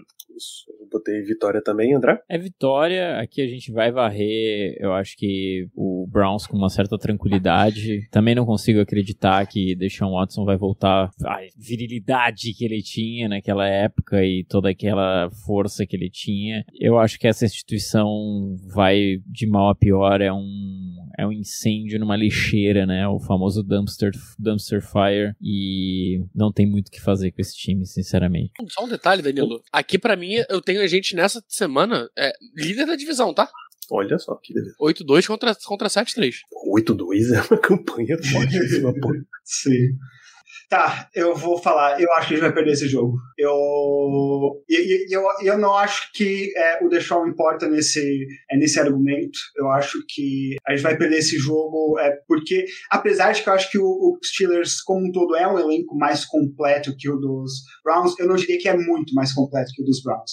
Eu acho que é, ele tá bem equiparado, são duas defesas fortíssimas. Eu acho que o, os Browns têm, têm recebedores equivalentes, se não melhores que os dos Steelers. Eu acho que a Mari Cooper é o melhor recebedor de qualquer um dos dois times. Então, eu acho que os Browns vencem, uh, especialmente, ou, ou, em parte, porque os Steelers veio dessa sequência de jogos é, em casa então, é, eu acho que eles vão dar uma vacilada aqui. Mas eu não acho que vai ser por causa do Deshaun, por causa da posição de QB. Eu acho que vai ser é, mais um. Vai ser um jogo feio, eu acho. Bom, então temos uma derrota aqui para ti. Vamos para semana 12. É outro jogo de divisão Outro jogo fora de casa em Cincinnati contra o Bengals. Esse eu acho que tem derrota. Esse eu acho que bate a diferença do, do quarterback mesmo. A gente espera que o Pickett dê um passo à frente, mas o, o Burrow tá uns dois passos à frente, pelo menos. E não é um time que, é, que só tem um quarterback. A gente tem um pouquinho mais, eu acho que isso faz uma diferença boa. Ricardo, como eu disse, também colocou uma derrota aqui. André, o que, é que você acha? É, eu acho que aqui é, é lógica a derrota. Burrow ainda tá lesionado e tal, né? A gente sabe que ele vai perder as, as primeiras semanas ali. Não, não, não se sabe ainda qual, qual foi a gravidade, mas. Bom, vamos ver. Eu acho que é derrota também, porque tem um time, eu acho que a gente falou lá lá no começo, né? Tem um time que a gente vai ser varrido por, né? E sempre e sempre tem, sempre acaba meio parelho assim de próximo de 3-3. E eu acho que o Cincinnati Bengals agora tá com uma casca grossa um pouco demais até para temporada regular, para off-season, é um time bem redondo. O, o, o, Burrow já se estabeleceu como esse capitão e, e field general, né? O, aquele cara que gerencia jogos, gerencia um elenco muito bem. E cara, cara, eu acho que não vai ser não vai ser dificuldade. Se fosse a, a, aí vem um detalhe. Se, se esses dois jogos do Bengals fossem mais pro começo da temporada, eu dava vitória pros Steelers talvez até nos dois, porque a gente sabe que um Burrow meio frio assim já tomou uns apavoro nosso. Então, principalmente no começo da temporada, que ainda, né, tá nessa naquela vibe de voltar e etc. Mas como ele já vai estar tá muito, muito, muito, muito já descendo a ladeira e com essa inércia de, do Bengals pro final da temporada, eu acho que vai ser derrota fora de casa ainda. Olha só, curioso. Já, mano. Eu vou de vitória e vamos utilizar um pouco dos argumentos que André acabou de dizer. É, o Burrow ele leva uns, apavor, uns apavoros nossos de vez em quando. Nossa defesa tem, pelo menos em um dos jogos da temporada, ela geralmente consegue muito bem contra ele. ele tem talvez os piores jogos da carreira do Burrow tenham sido contra a gente, tenham sido contra a nossa defesa. Então, por isso, eu vou de vitória nesse jogo, mesmo fora de casa, porque eu acho que a defesa novamente vai dar um jeito de confundir a cabeça dele, de fazer alguma coisa, deixar desconfortável e acabou-se último jogo foram o quê? 7 ou 8 sacks da nossa defesa. Então, assim, eu honestamente acho que pode pintar uma vitória aí nesse jogo, uma vitória talvez inesperada, mas diante desse histórico recente aí do Burrow contra a nossa defesa, principalmente dentro de casa, eu vou, eu vou arriscar essa vitória. Tio Lenny. Eu acho que é derrota e eu vou usar apostar numa segunda derrota seguida aqui dos Steelers, mas eu acho que os Bengals vão começar a temporada mal por causa da ausência do Burrow, vão ter que correr atrás do prejuízo, e eu acho que esse primeiro jogo vai ser meio que parte desse push dos Bengals para querer entrar nos playoffs, é porque a gente sabe que a AFC não pode realmente uh, começar devagar, eu acho que os Bengals vão começar devagar e vão ter que dar um gás meio e final de temporada uh, para chegar na pós-temporada. É isso, uma situação bem apertada aqui contra os Steelers nesse caso. Semana 13. Danilo, tá? fechando comigo. Cara, o Bengals vem numa mini bye, tá? Isso, isso faz uma diferencinha, principalmente em jogo de NFC Norte. É, aqui a gente perde a, a frente da, da divisão. Derrota. Derrota, vambora. Semana 13 a gente volta para aquela situação de que vai enfrentar um time absolutamente podre. Arizona Cardinals, ele é candidataço a ter escolha 1 e 2 na próxima temporada, de tão ruim que ele é, e a escolha que ele tem é de outro time bem ruim também. Texas. Houston Texans, exatamente. Fica bem difícil. Normalmente, se classificar, a gente falou várias vezes aqui nesse programa, é um time muito ruim, então o Steelers vai jogar no nível dele e vai perder o jogo. Mas, mas aqui a gente entra na mística de dezembro. Tomlin sempre fala: dezembro é a hora um de. diferente, né? É hora de acender o fogo e partir para cima. Aqui eu não ousaria colocar outra coisa diferente de vitória dos Steelers. Principalmente sendo em Pittsburgh, já, mano. Ah, sim, vitória nossa. Eu tava tentando achar aqui rapidamente é, um meme que eu lembro. Eu não lembro contra qual time foi. Eu quero dizer que foi contra o Eagles, mas eu realmente não, não tenho certeza. Foi um meme muito famoso na época que a gente tava perdendo o jogo contra um time péssimo, um time lá embaixo, que tava em clara, em clara tentativa de, de conseguir uma pique melhor. E aí, já pro final do jogo, o, o técnico deles utilizou um esquema esquema chamado esquema tanque de defesa. Basicamente deixou o meio de campo totalmente aberto e a gente conseguiu marcar um touchdown para ganhar o jogo. Eu queria muito achar esse meme, mas não tô achando. Mas eu acho que vai acontecer a mesma coisa com o Cardinals. Eu acho que mesmo que a gente não queira, a gente vai conseguir ganhar o jogo pelos interesses do outro lado. Então, eu diria uma vitória aí tranquila pra gente. Esse Ricardo também marca uma vitória aqui.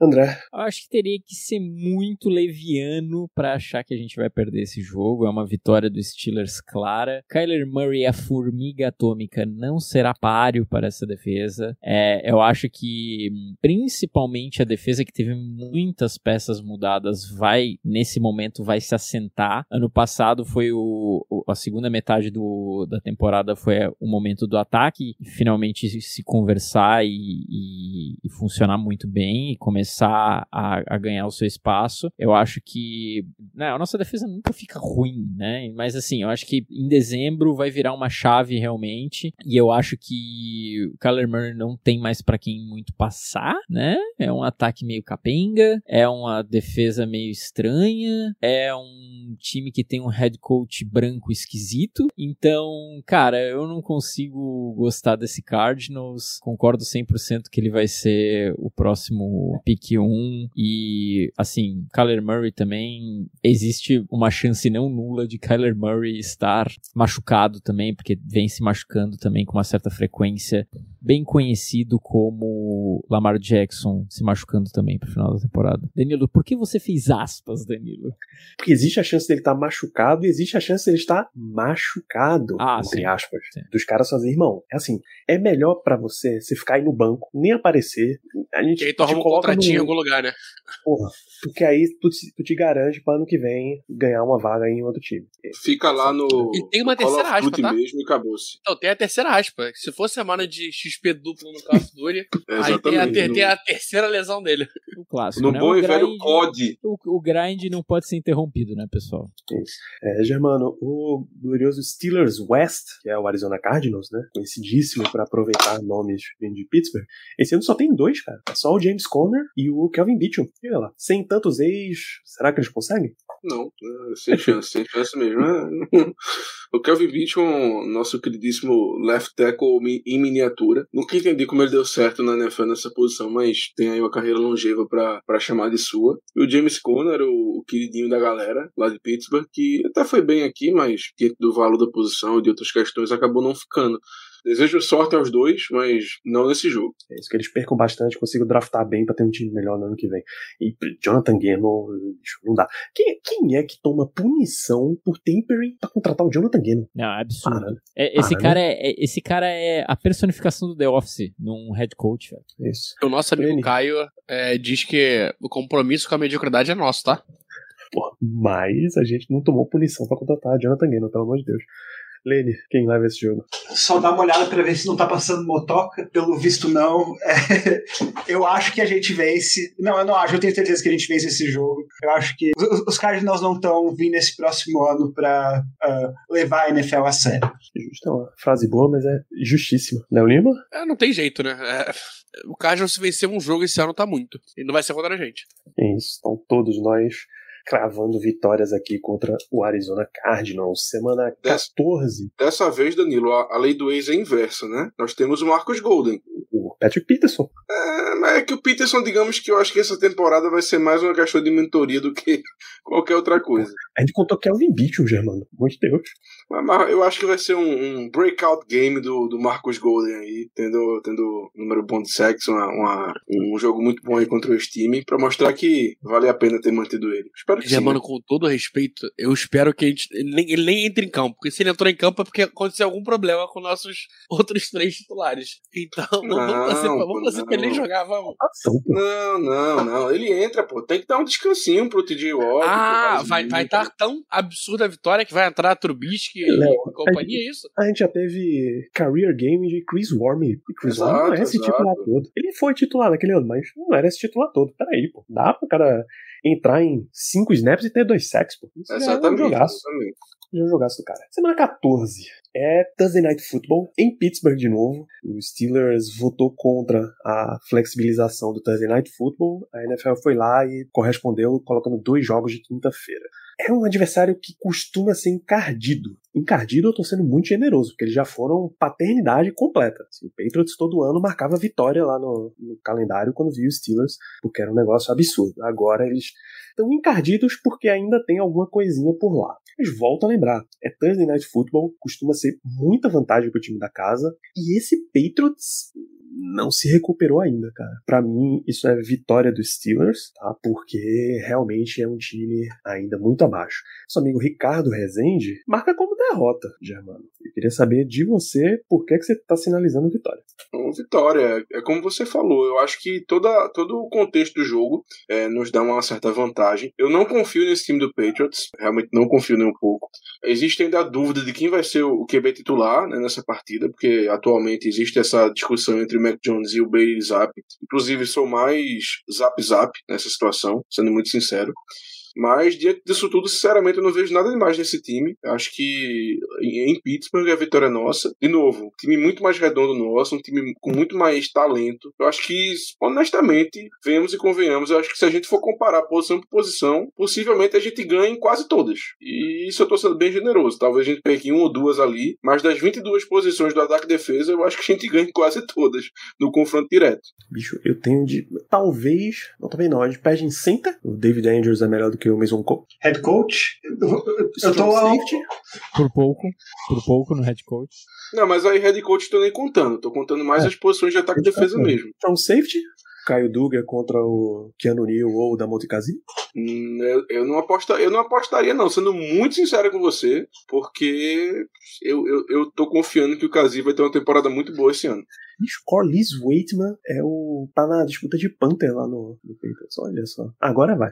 É, e é só, Germano. É, tava. Sabe? é, é, Eu acho que o principal Ah, jogador então, deles hoje em dia Bentley, que é um dos melhores da defesa dos caras, contra o Cole Holcomb, dá vantagem. É, eu, assim, o melhor, eu acho que o melhor jogador deles hoje em dia, pelo menos da defesa, é o Matthew Judon. E ainda assim, não tem nem discussão, né? Por favor. Então, difícil pro Patriots, difícil mesmo. O Belichick teria que tirar da cartola essa vitória, coisa que ele não tem conseguido fazer desde que o Brady foi embora. Então, não, não é o mesmo Patriot que a gente estava acostumado a enfrentar. Então, por isso, vitória, vitória, vitória. Vitória aí, André. Olha, se fosse em outras situações, em outras circunstâncias, se fosse no Gillette Stadium, eu acho que o Bill Belichick poderia usar os seus dotes de mago, né? É, talvez summonar aí um, um tsunami para o meio dos Estados Unidos ali, alguma coisa, um, um trovão, uma, sei lá, uma grande, como aconteceu com a, naquele Nevasca. Deus.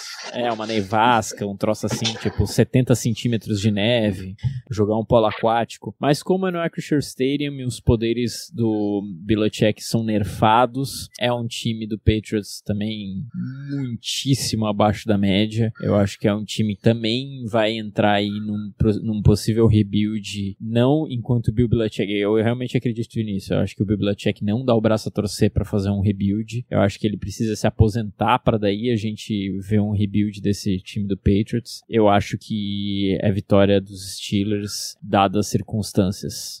Vitória dos Steelers, Lenny. Eu acho que é vitória dos Steelers e eu não sei, eu pa- pa- pa- parte de mim é estar receoso porque são os Patriots e é, eles não têm mais Matt Patricia como coordenador ofensivo, então é, eles vêm bem melhores, né? Eu acho que Mas é o O'Brien é um- ah, mas ele é um coordenador ofensivo de- é, decente, vamos? Eu acho que a gente pode respeitar mais que Matt Patricia, que era o coordenador defensivo, né? Mas ainda assim, eu acho que não. Acho que esse ano a gente vence. Eu acho que é, isso é a vitória dos Steelers contra os Patriots. Você, Léo. Ah, cara, aqui a gente, a gente trocou com o Patriots no draft. Tem toda a mística. Aqui é aquele jogo que a gente tá. Que a, gente vai, pagar pelo Broderick Jones. A gente vai perder pra pagar pelo Broderick Jones, mas tá, tá valendo a pena. No final vai valer a pena. Não vou pedir pra você comentar, porque as pessoas estão se perguntando em casa se Broderick Jones estará em campo nessa partida. Não comente, por favor. Teremos Juju Smith-Schuster, tá do lado de lá. Falei do, falei do Corliss Waitman, né? Vale a pena citar o nosso brioso menino Juju. Ex-menino Juju, né? Agora adulto John. É, vamos para a semana 15. Aqui, esse jogo, eu me dou o direito de acelerar o nosso processo. Quer ver?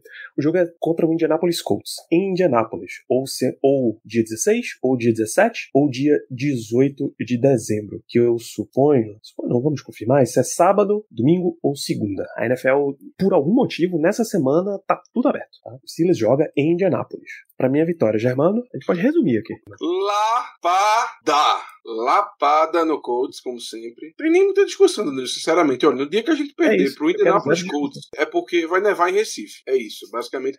Vai ser no dia que o Santa Cruz vai voltar a ter calendário. Vai ser isso.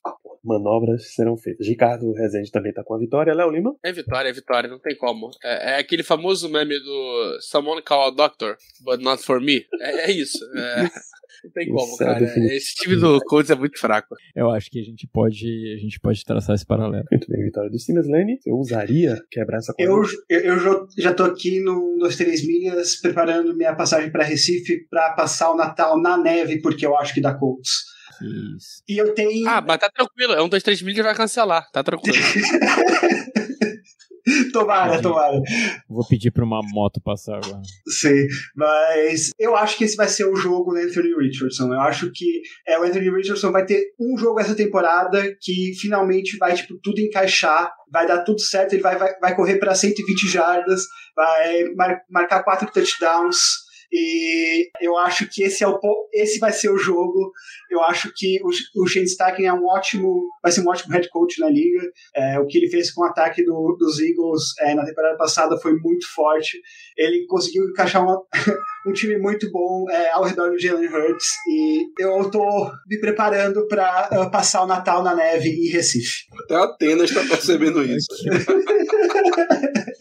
completa, uma situação completamente equivocada da sua parte. Ela não, não, levou legal, não, essa história.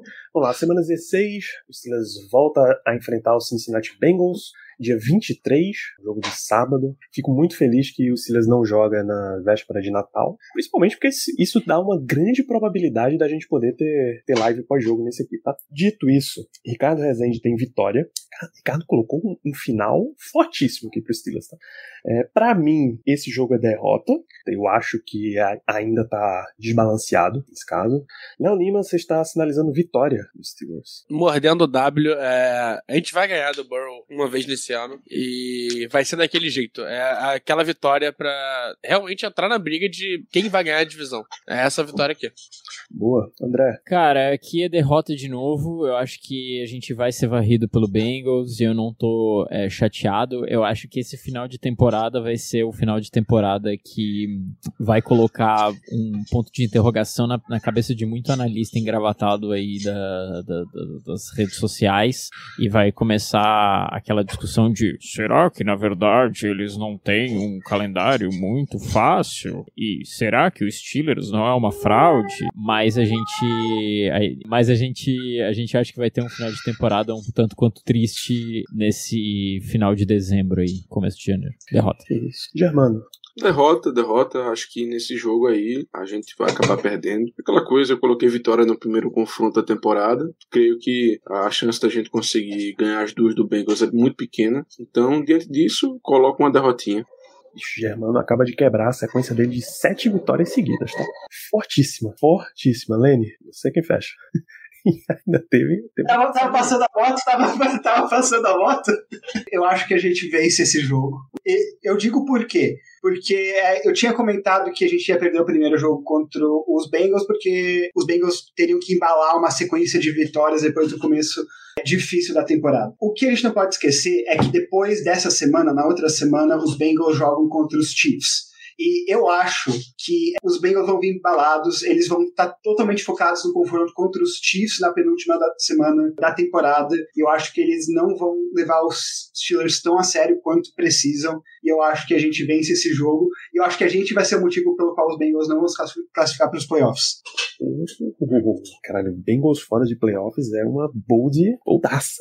Nossa, assim, demais. Nossa. Semana 17, o Steelers vai a Seattle para enfrentar o Seahawks, aquele joguinho de segundo horário, 18 e 5 da noite. É dia 31 de dezembro. É uma completa sacanagem jogar nesse dia, mas É o que temos, Léo. Mas temos, temos vitória, temos vitória. Esse jogo é à noite. Nossa, eu vou perder o finalzinho do jogo que eu vou estar trabalhando, infelizmente. 31 de dezembro, ninguém merece, né? É, mas a gente vai vencer esse jogo. Acho que é uma vitóriazinha importante, porque vai botar a gente na liderança do grupo, tá? Opa. Nessa vitória aqui, a gente volta a liderar a FC Norte, que o Bengals pede pra gente e pro Chiefs. Muito bom, Germano. Derrota. Derrota. Acho que esse jogo vai ser uma derrota. É uma viagem longa lá para Seattle, final de ano. Às vezes a cabeça não tá onde deveria estar, não tá. É, às vezes a pessoa não tá tão concentrada assim. Então eu tô sentindo uma, uma possível derrota nesse jogo para o nosso queridíssimo Gino Smith, que tá tendo um verdadeiro renascimento na NFL. Então, por algum sentimento, eu coloco aí uma derrota. É isso, o Seattle que tem um ex-Steelers no seu elenco até o momento, né? Estamos falando de elenco de 90, não de elenco de 53. Senhor Art Burns está presente no elenco do Seattle Seahawks. Loucura, rapaz, loucura. Lenny.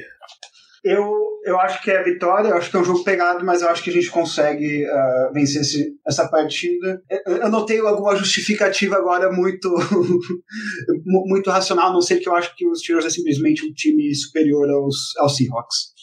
Boa, André? Acho que aqui a gente vai deslizar na banana. Eu acho que é uma derrota aqui pro Steelers. Eu acho que a nossa secundária é boa, mas não boa o suficiente. Talvez para parar DK Metcalf, Tyler Lockett e, e companhia limitada. E Dino Smith, como o próprio Germano falou, vem aí de um, de um renascimento como uma fênix. É em Seattle, a gente sabe que é uma, uma atmosfera muito forte lá também. Eu acho que, que o Seattle, assim como a gente, gente vai estar tá disputando para o final dessa temporada, talvez aí um seed melhor, ou então até ver se vai sair do wild card, né? Bom, é, eu não fiz aí meu, meu bracket inteiro para todos os times da liga, mas eu acho que vai rolar aí alguma coisa nesse sentido. Eu acho que é uma derrota, eu acho que a gente vai ter uma sequência de derrotas aí no final da temporada. O Ricardo tem uma vitória aqui nesse jogo contra o Seahawks. Eu vou de vitória também, inclusive achando que até lá o Dino Smith virou abóbora de novo. É muito, muito, muito, mas muito raro a NFL te dar uma chance de renascimento assim. Eu acho que vai voltar ao ostracismo. De... Torço para que isso aconteça, não é uma história maneiríssima do cara. De rejeitado de um bom quarterback, mas num lugar horrível, a um cara útil, até um pouquinho acima de útil só. Mas eu acho que não vai acontecer isso aqui. E aí a gente fecha jogo na semana 18, ou dia 6 ou dia 7. A NFL deixa aberta a possibilidade que, se esse jogo não interferir muito em classificação, ele puxa para sábado. Até então, ano passado, tinha jogo essencial na classificação da NFC e ele puxou para sábado do mesmo jeito. Então, sabe-se lá o que vai acontecer. É Steelers em Baltimore contra o Ravens. Eu vou dizer que na semana 5 eu disse que era uma derrota. E se eu vou fechar com vitória, que é 18. Apesar de que, é, meu calendário está muito forte de vitórias, tá? Mas eu não acho que o Steelers vai estar tá num ponto de poupar. É tanta vitória que vale a pena ainda manter os titulares tentando brigar pela única bye que tem agora. Então eu acho que vai de vitória. É, Ricardo tem uma derrota nesse jogo para fechar a campanha. E eu queria saber de você, Germano. Esse jogo tem tudo para ser o Sunday Night. Tem tudo. Porque, cara, uma rivalidade muito grande e uma rivalidade muito forte e recente que sempre tem nos dado jogos bons. Duas torcidas muito presentes, jogos que geralmente são muito bem disputados. Então eu acho que a NFL vai, se a gente chegar nas condições que eu imagino que ambos os times vão chegar, eu acho que a NFL vai ficar bem tentada a deixar esse jogo como Sunday Night, porque eu imagino que seja basicamente um jogo eliminatório. Eu acho que quem ganhar esse jogo vai entrar nos playoffs como wild card, quem perder vai estar fora da disputa. Então por isso eu diria que esse jogo seria o Sunday Night e eu vou de vitória. Depois de uma sequência de duas derrotas, eu vou de vitória contra o Ravens, porque eu acho que nesse tipo de jogo é que nós mostramos quem verdadeiramente manda. Então, eu vou de vitória contra o Ravens, mesmo que fora de casa, consolidando a nossa vaga nos playoffs. Sunday Night é um negócio bem forte. Lenny? Eu acho que a gente vence esse jogo, mas eu acho que a gente vence esse jogo porque os Ravens vão poupar os titulares, eles vão ter o título da divisão garantidos, garantido nessa semana. E, e eu acho que a gente vai derrotar os reservas dos Ravens. E a gente vai para os playoffs. Eu acho que Eu, a gente vai passar isso depois, mas se a minha conta tá certa, os Steelers devem terminar 12 5 no, na minha previsão, algo assim. Boa. André?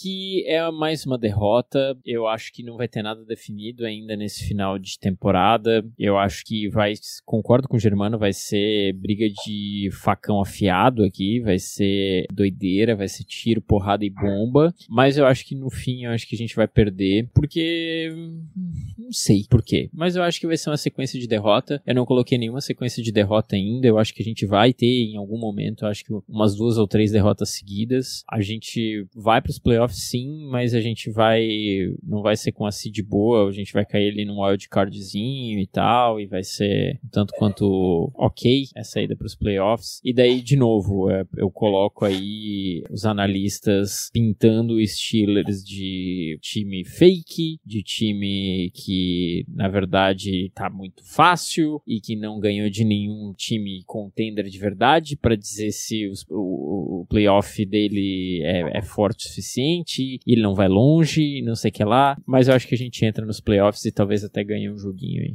Porra, pra fechar, Léo? A gente perde mais um jogo de domingo. A gente perde a divisão aqui, inclusive, também, mas é, eu acho que a gente vai acabar não poupando o time, mas jogando mais, vai rolar um mistão aqui no meio, é, já pensando, como a gente não vai ter bye, né? É, acho que a bye aqui não vai estar garantida, não vai ter nem chance disso. A gente vai acabar perdendo esse jogo, mas classifica em sexto nos playoffs. Nessa brincadeira aí, você fez o, o bracket, tem uma previsão de quem é o, o adversário? Deixa eu pegar certinho aqui. Sexto lugar enfrenta o terceiro, né? O Bengals.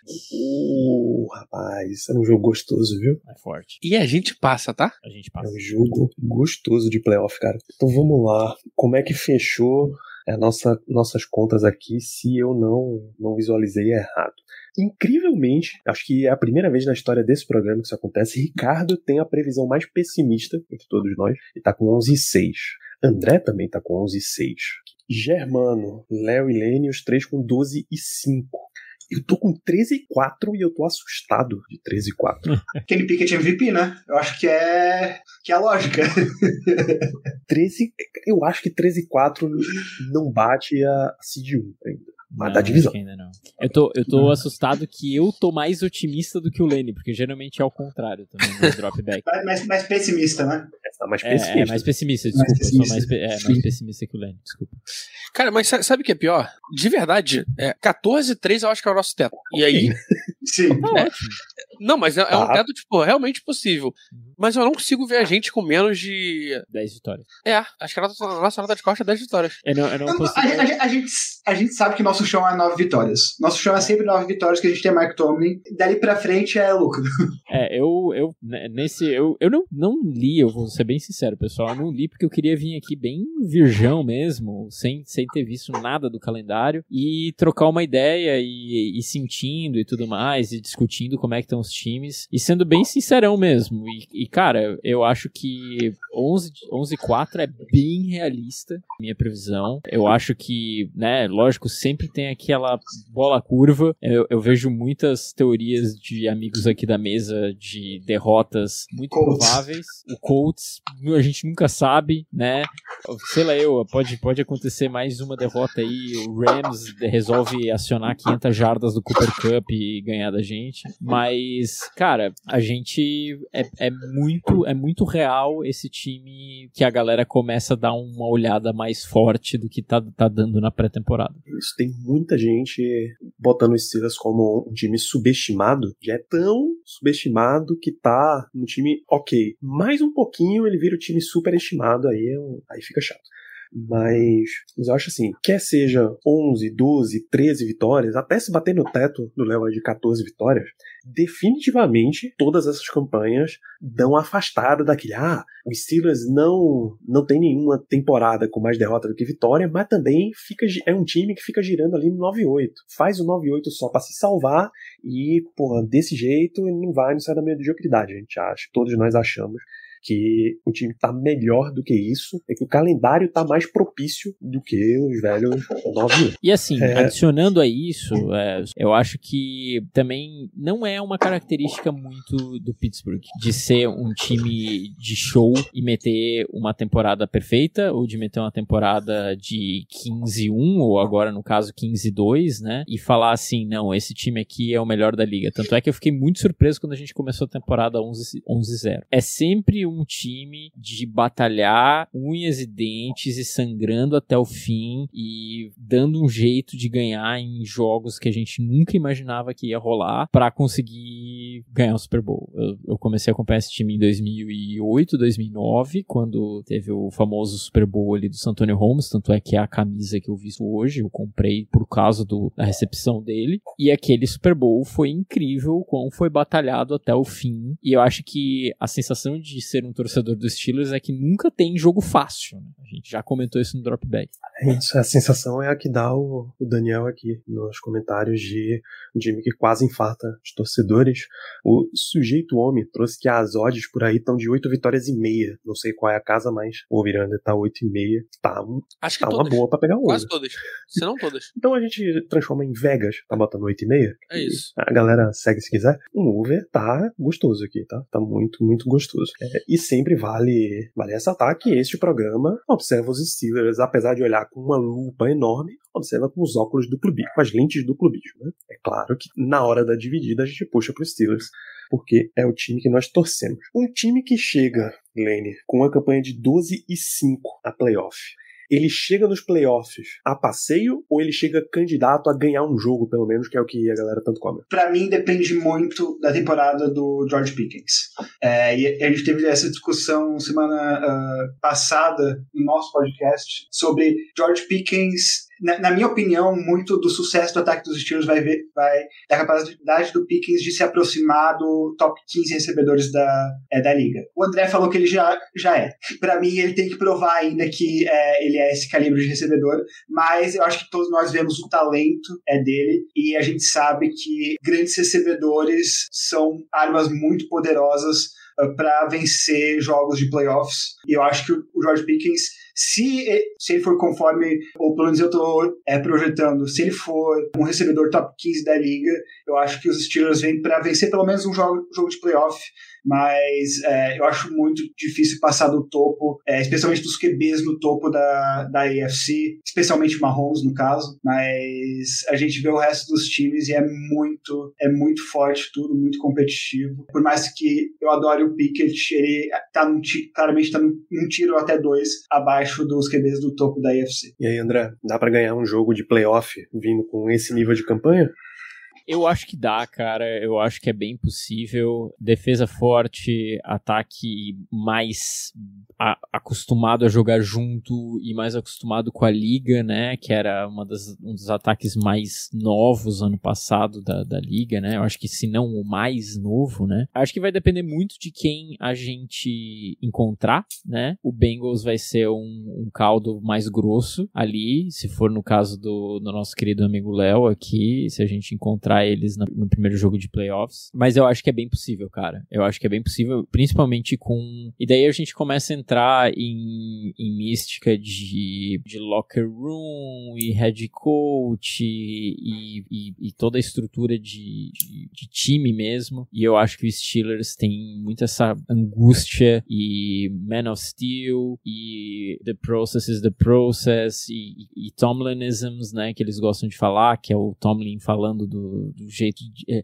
Tomlin escreve certo por linhas tortas e eu acho que, que, cara, a gente vai tirar. Se a gente chegar nos playoffs, a gente vai tirar força até o dedão do pé para ganhar esse, esse, esse jogo. É isso, eu acho que assim, com esse nível de campanha, ou o Steelers ganha a divisão e pega um, um wildcard razoável, tá, o quinto ou o sexto, E aí wildcards razoáveis vão tender a ser até da, da AFC Norte, que não, ou vir um nível Chargers da vida, ou ele tá no topo dos wildcards e aí ele pega o pior campeão de divisão, que provavelmente é Jacksonville. Nesse, hum. nesse nível aí que a gente tá lidando, acho que os dois dá para ganhar um jogo.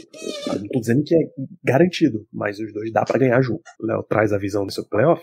Cara, então, é, não, mas verdade, acho que o, o, único cenário que eu não vejo a gente tendo a possibilidade de um jogo de playoffs é pegar direto o Chiefs por algum acaso o Chiefs não termine em primeiro, eu espero, eu, eu acredito que vai terminar de novo. Mas se a gente, se a gente tem um confronto de cara contra o Chiefs, eu acho que é, aí é difícil, porque aí não dá tempo da gente maturar nos playoffs. Eu prefiro pegar o Chiefs na, na, no FC, FC Championship Game. Pra mim é o melhor lugar pra pegar o Chiefs ali possível é isso. E eu acho que vai acontecer isso, tá? Acho que existe um mundo real que isso aconteça.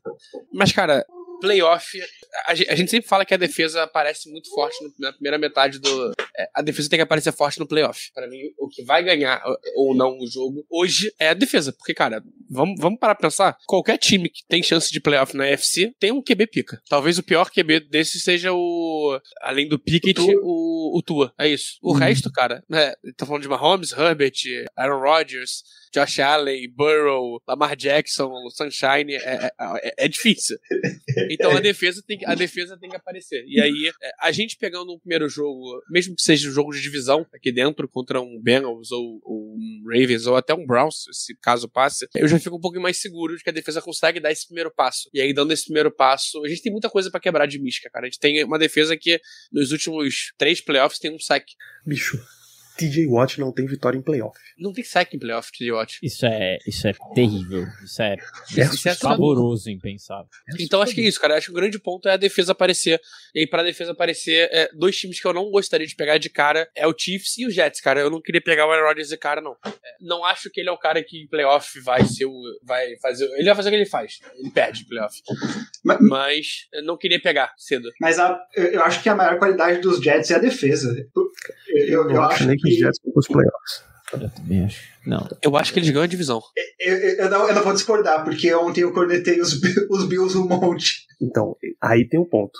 Não é que o Jets, não é que o Jets não ganha a divisão, é que o Bills não perde. Aliás, não é que o Bills não perde a divisão, é que o Jets não ganha, saca? Ah, então é mesmo é assim, mesmo assim ainda. Não, mesmo assim ainda dá Bills. Mas naquele ritmo de, por padrão, eles levam. Eu acho que dá Jets. Eu tô, eu tô, eu tô comprado nesse, nesse Jets. Mas, cara, eu, eu não queria pegar. São os dois únicos caras que eu não queria pegar. O resto, Josh Allen pode vir, é, Sunshine pode vir. Pelo amor de Deus, gente, não vai fazer o um corte depois falando que a gente ia amassar o Sunshine, nada disso, não. É, eu me sinto mais confiável. Não, pode vir tem pegar jogo. esses caras primeiro. Já está cortado, Lelima, já está, inclusive, subindo agora, neste momento, pro YouTube já, já estamos em janeiro reprisando isso que a gente ganhou de Josh Allen, de Sunshine já, já de tá Burrow. no telão no vestiário lá. legendado. É...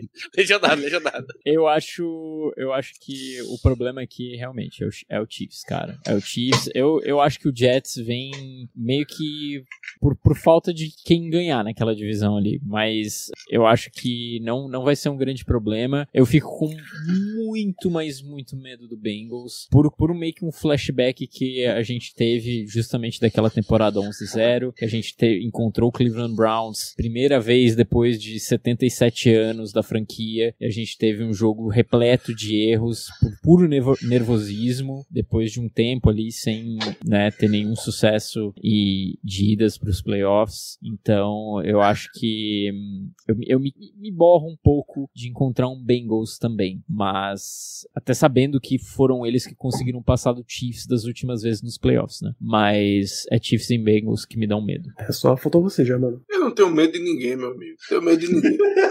Eu acho que o playoff é eu acho que playoff é playoff, tudo pode acontecer. Pô, nós, nós já ganhamos jogo de playoff é, sem marcar um mísero touchdown, com seis chutes de field goal. Então, assim, hum, desculpa, mas playoff é outro mundo, é, é um jogo só, é mata-mata, é eliminatório, e pode acontecer o que acontecer, assim, pode acontecer tudo, e também nada. Eu já vi o esporte ser campeão da Copa do Brasil, então, assim, porra, eu não duvido que a gente consiga um jogo de playoff ganhar de um Chiefs, de um Bengals, de um, de um Bills. Eu realmente não, não duvido acho difícil, acho improvável, mas não duvido. Porque em um jogo só, meu amigo, tudo pode acontecer. Já posso comprar minha passagem então, Germano, pra, pra Vegas? Você não, porque você tá muito pessimista.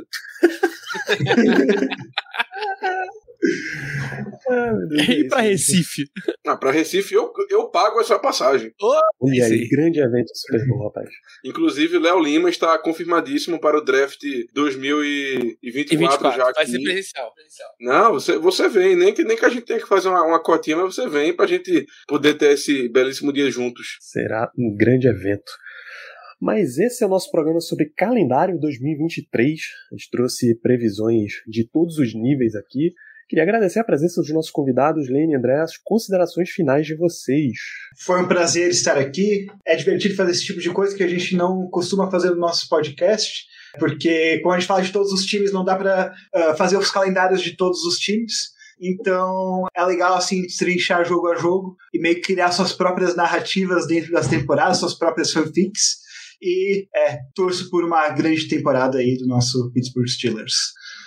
Eu agradeço igualmente pela, pelo convite. Eu gosto muito de falar sobre os Steelers, poderia ficar falando um dia inteiro sobre os Steelers, destrinchando todas as, as coisinhas mais irreconhecíveis e, inimagináveis desse time. Mas, cara, foi muito bom acompanhar, dar boas risadas. A, a gente, no dropback, a gente tende a ser um pouco mais escrachado, então tentei não ser tão escrachado aqui, mas acaba saindo um pouco da patifaria que a gente leva lá no dropback. É, obrigado, Léo, obrigado, Germano, obrigado, Danilo. Espero ver vocês também lá, ou alguns de vocês, ou todos vocês lá no, no dropback para trocar uma ideia sobre qualquer coisa, qualquer dia desses. E até uma próxima. Isso, digo, inclusive, que prazer tão grande falar de Steelers. Pô, eu conheço um podcast sobre Steelers, tá aqui toda semana, irmão. Liga aí e vem falar. Porque, assim, falar depois de vitória na semana 1 contra o Niners, é massa, mas vir aqui às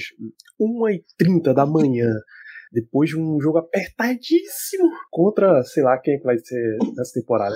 Semana 14, 7 de dezembro contra o Patriots. É mais difícil. Sempre, o contingente é sempre mais difícil. Então, Po- Posso, posso pedir, pedir algo? Se, se os Colts vencerem dos Steelers, eu venho, com certeza. Vou, vou tá aí anotado. Pessoal, não me deixem esquecer desse momento. Germano O- Coutinho, o- suas a live vai ser Helene e Caio. É um grande momento. Eu não- Eu não sei quem é Caio, eu tô só. Você vai saber. Minhas considerações finais, Danilo. Rapaz, minha consideração final vai ser o seguinte: eu gostaria de pedir a Lene e André que nos enviassem é, os tamanhos das camisas, das jerseys que eles vão querer, porque o Black Yellow BR vai presenteá-los, cada um com a jersey de sua escolha, sendo a Bumblebee ou a nossa OG All Black. Então, fiquem à vontade de nos enviar aí o tamanho para que a gente possa enviar para vocês. Nossa, que, que honra, que honra. Muito obrigado, muito obrigado mesmo. Faço das palavras do André as minhas. Grande momento. Léo Lima, fechar o programa? Podemos, podemos. É, muito obrigado, Lene e André, pela presença. Foi longo o programa, mas é um programa que, certeza, o público que tá, tá ouvindo a gente até aqui, né? porque provavelmente tem uma galera que pula as considerações finais, né? Mas quem tá ouvindo a gente até aqui, é, comenta lá no nosso Instagram, é, ouvir até o final e a gente vai ganhar o Super Bowl. Ficou grande, né? É muito fácil. Foi grande, mas tá no coração das pessoas. Eles não vão esquecer nesse momento. É isso. Eu tenho certeza que esse programa é muito aguardado todo ano, mas mais aguardado do que esse, só o que provavelmente é o próximo. Palpites de elenco, amigo. Esse, essa turma tá aí sempre à espreita. A gente vai fechando esta live por aqui, tá? Nas amanhã, conhecido como quarta-feira, a gente volta para falar de Baltimore Ravens, fechando nossa série aí de análise de rivais, recebendo o nosso amigo Cleverton da Casa do Corvo. Na quinta-feira tem jogo, tem Steelers em Atlanta contra os Falcons, e a gente vem depois para dar destaque também, porque a gente trabalha assim. Acabou o jogo dos Steelers, a gente tá aqui para falar sobre ele. Muitas atividades nessa semana. A gente se vê no próximo programa, a gente se vê amanhã. Grande abraço para todos vocês e até lá.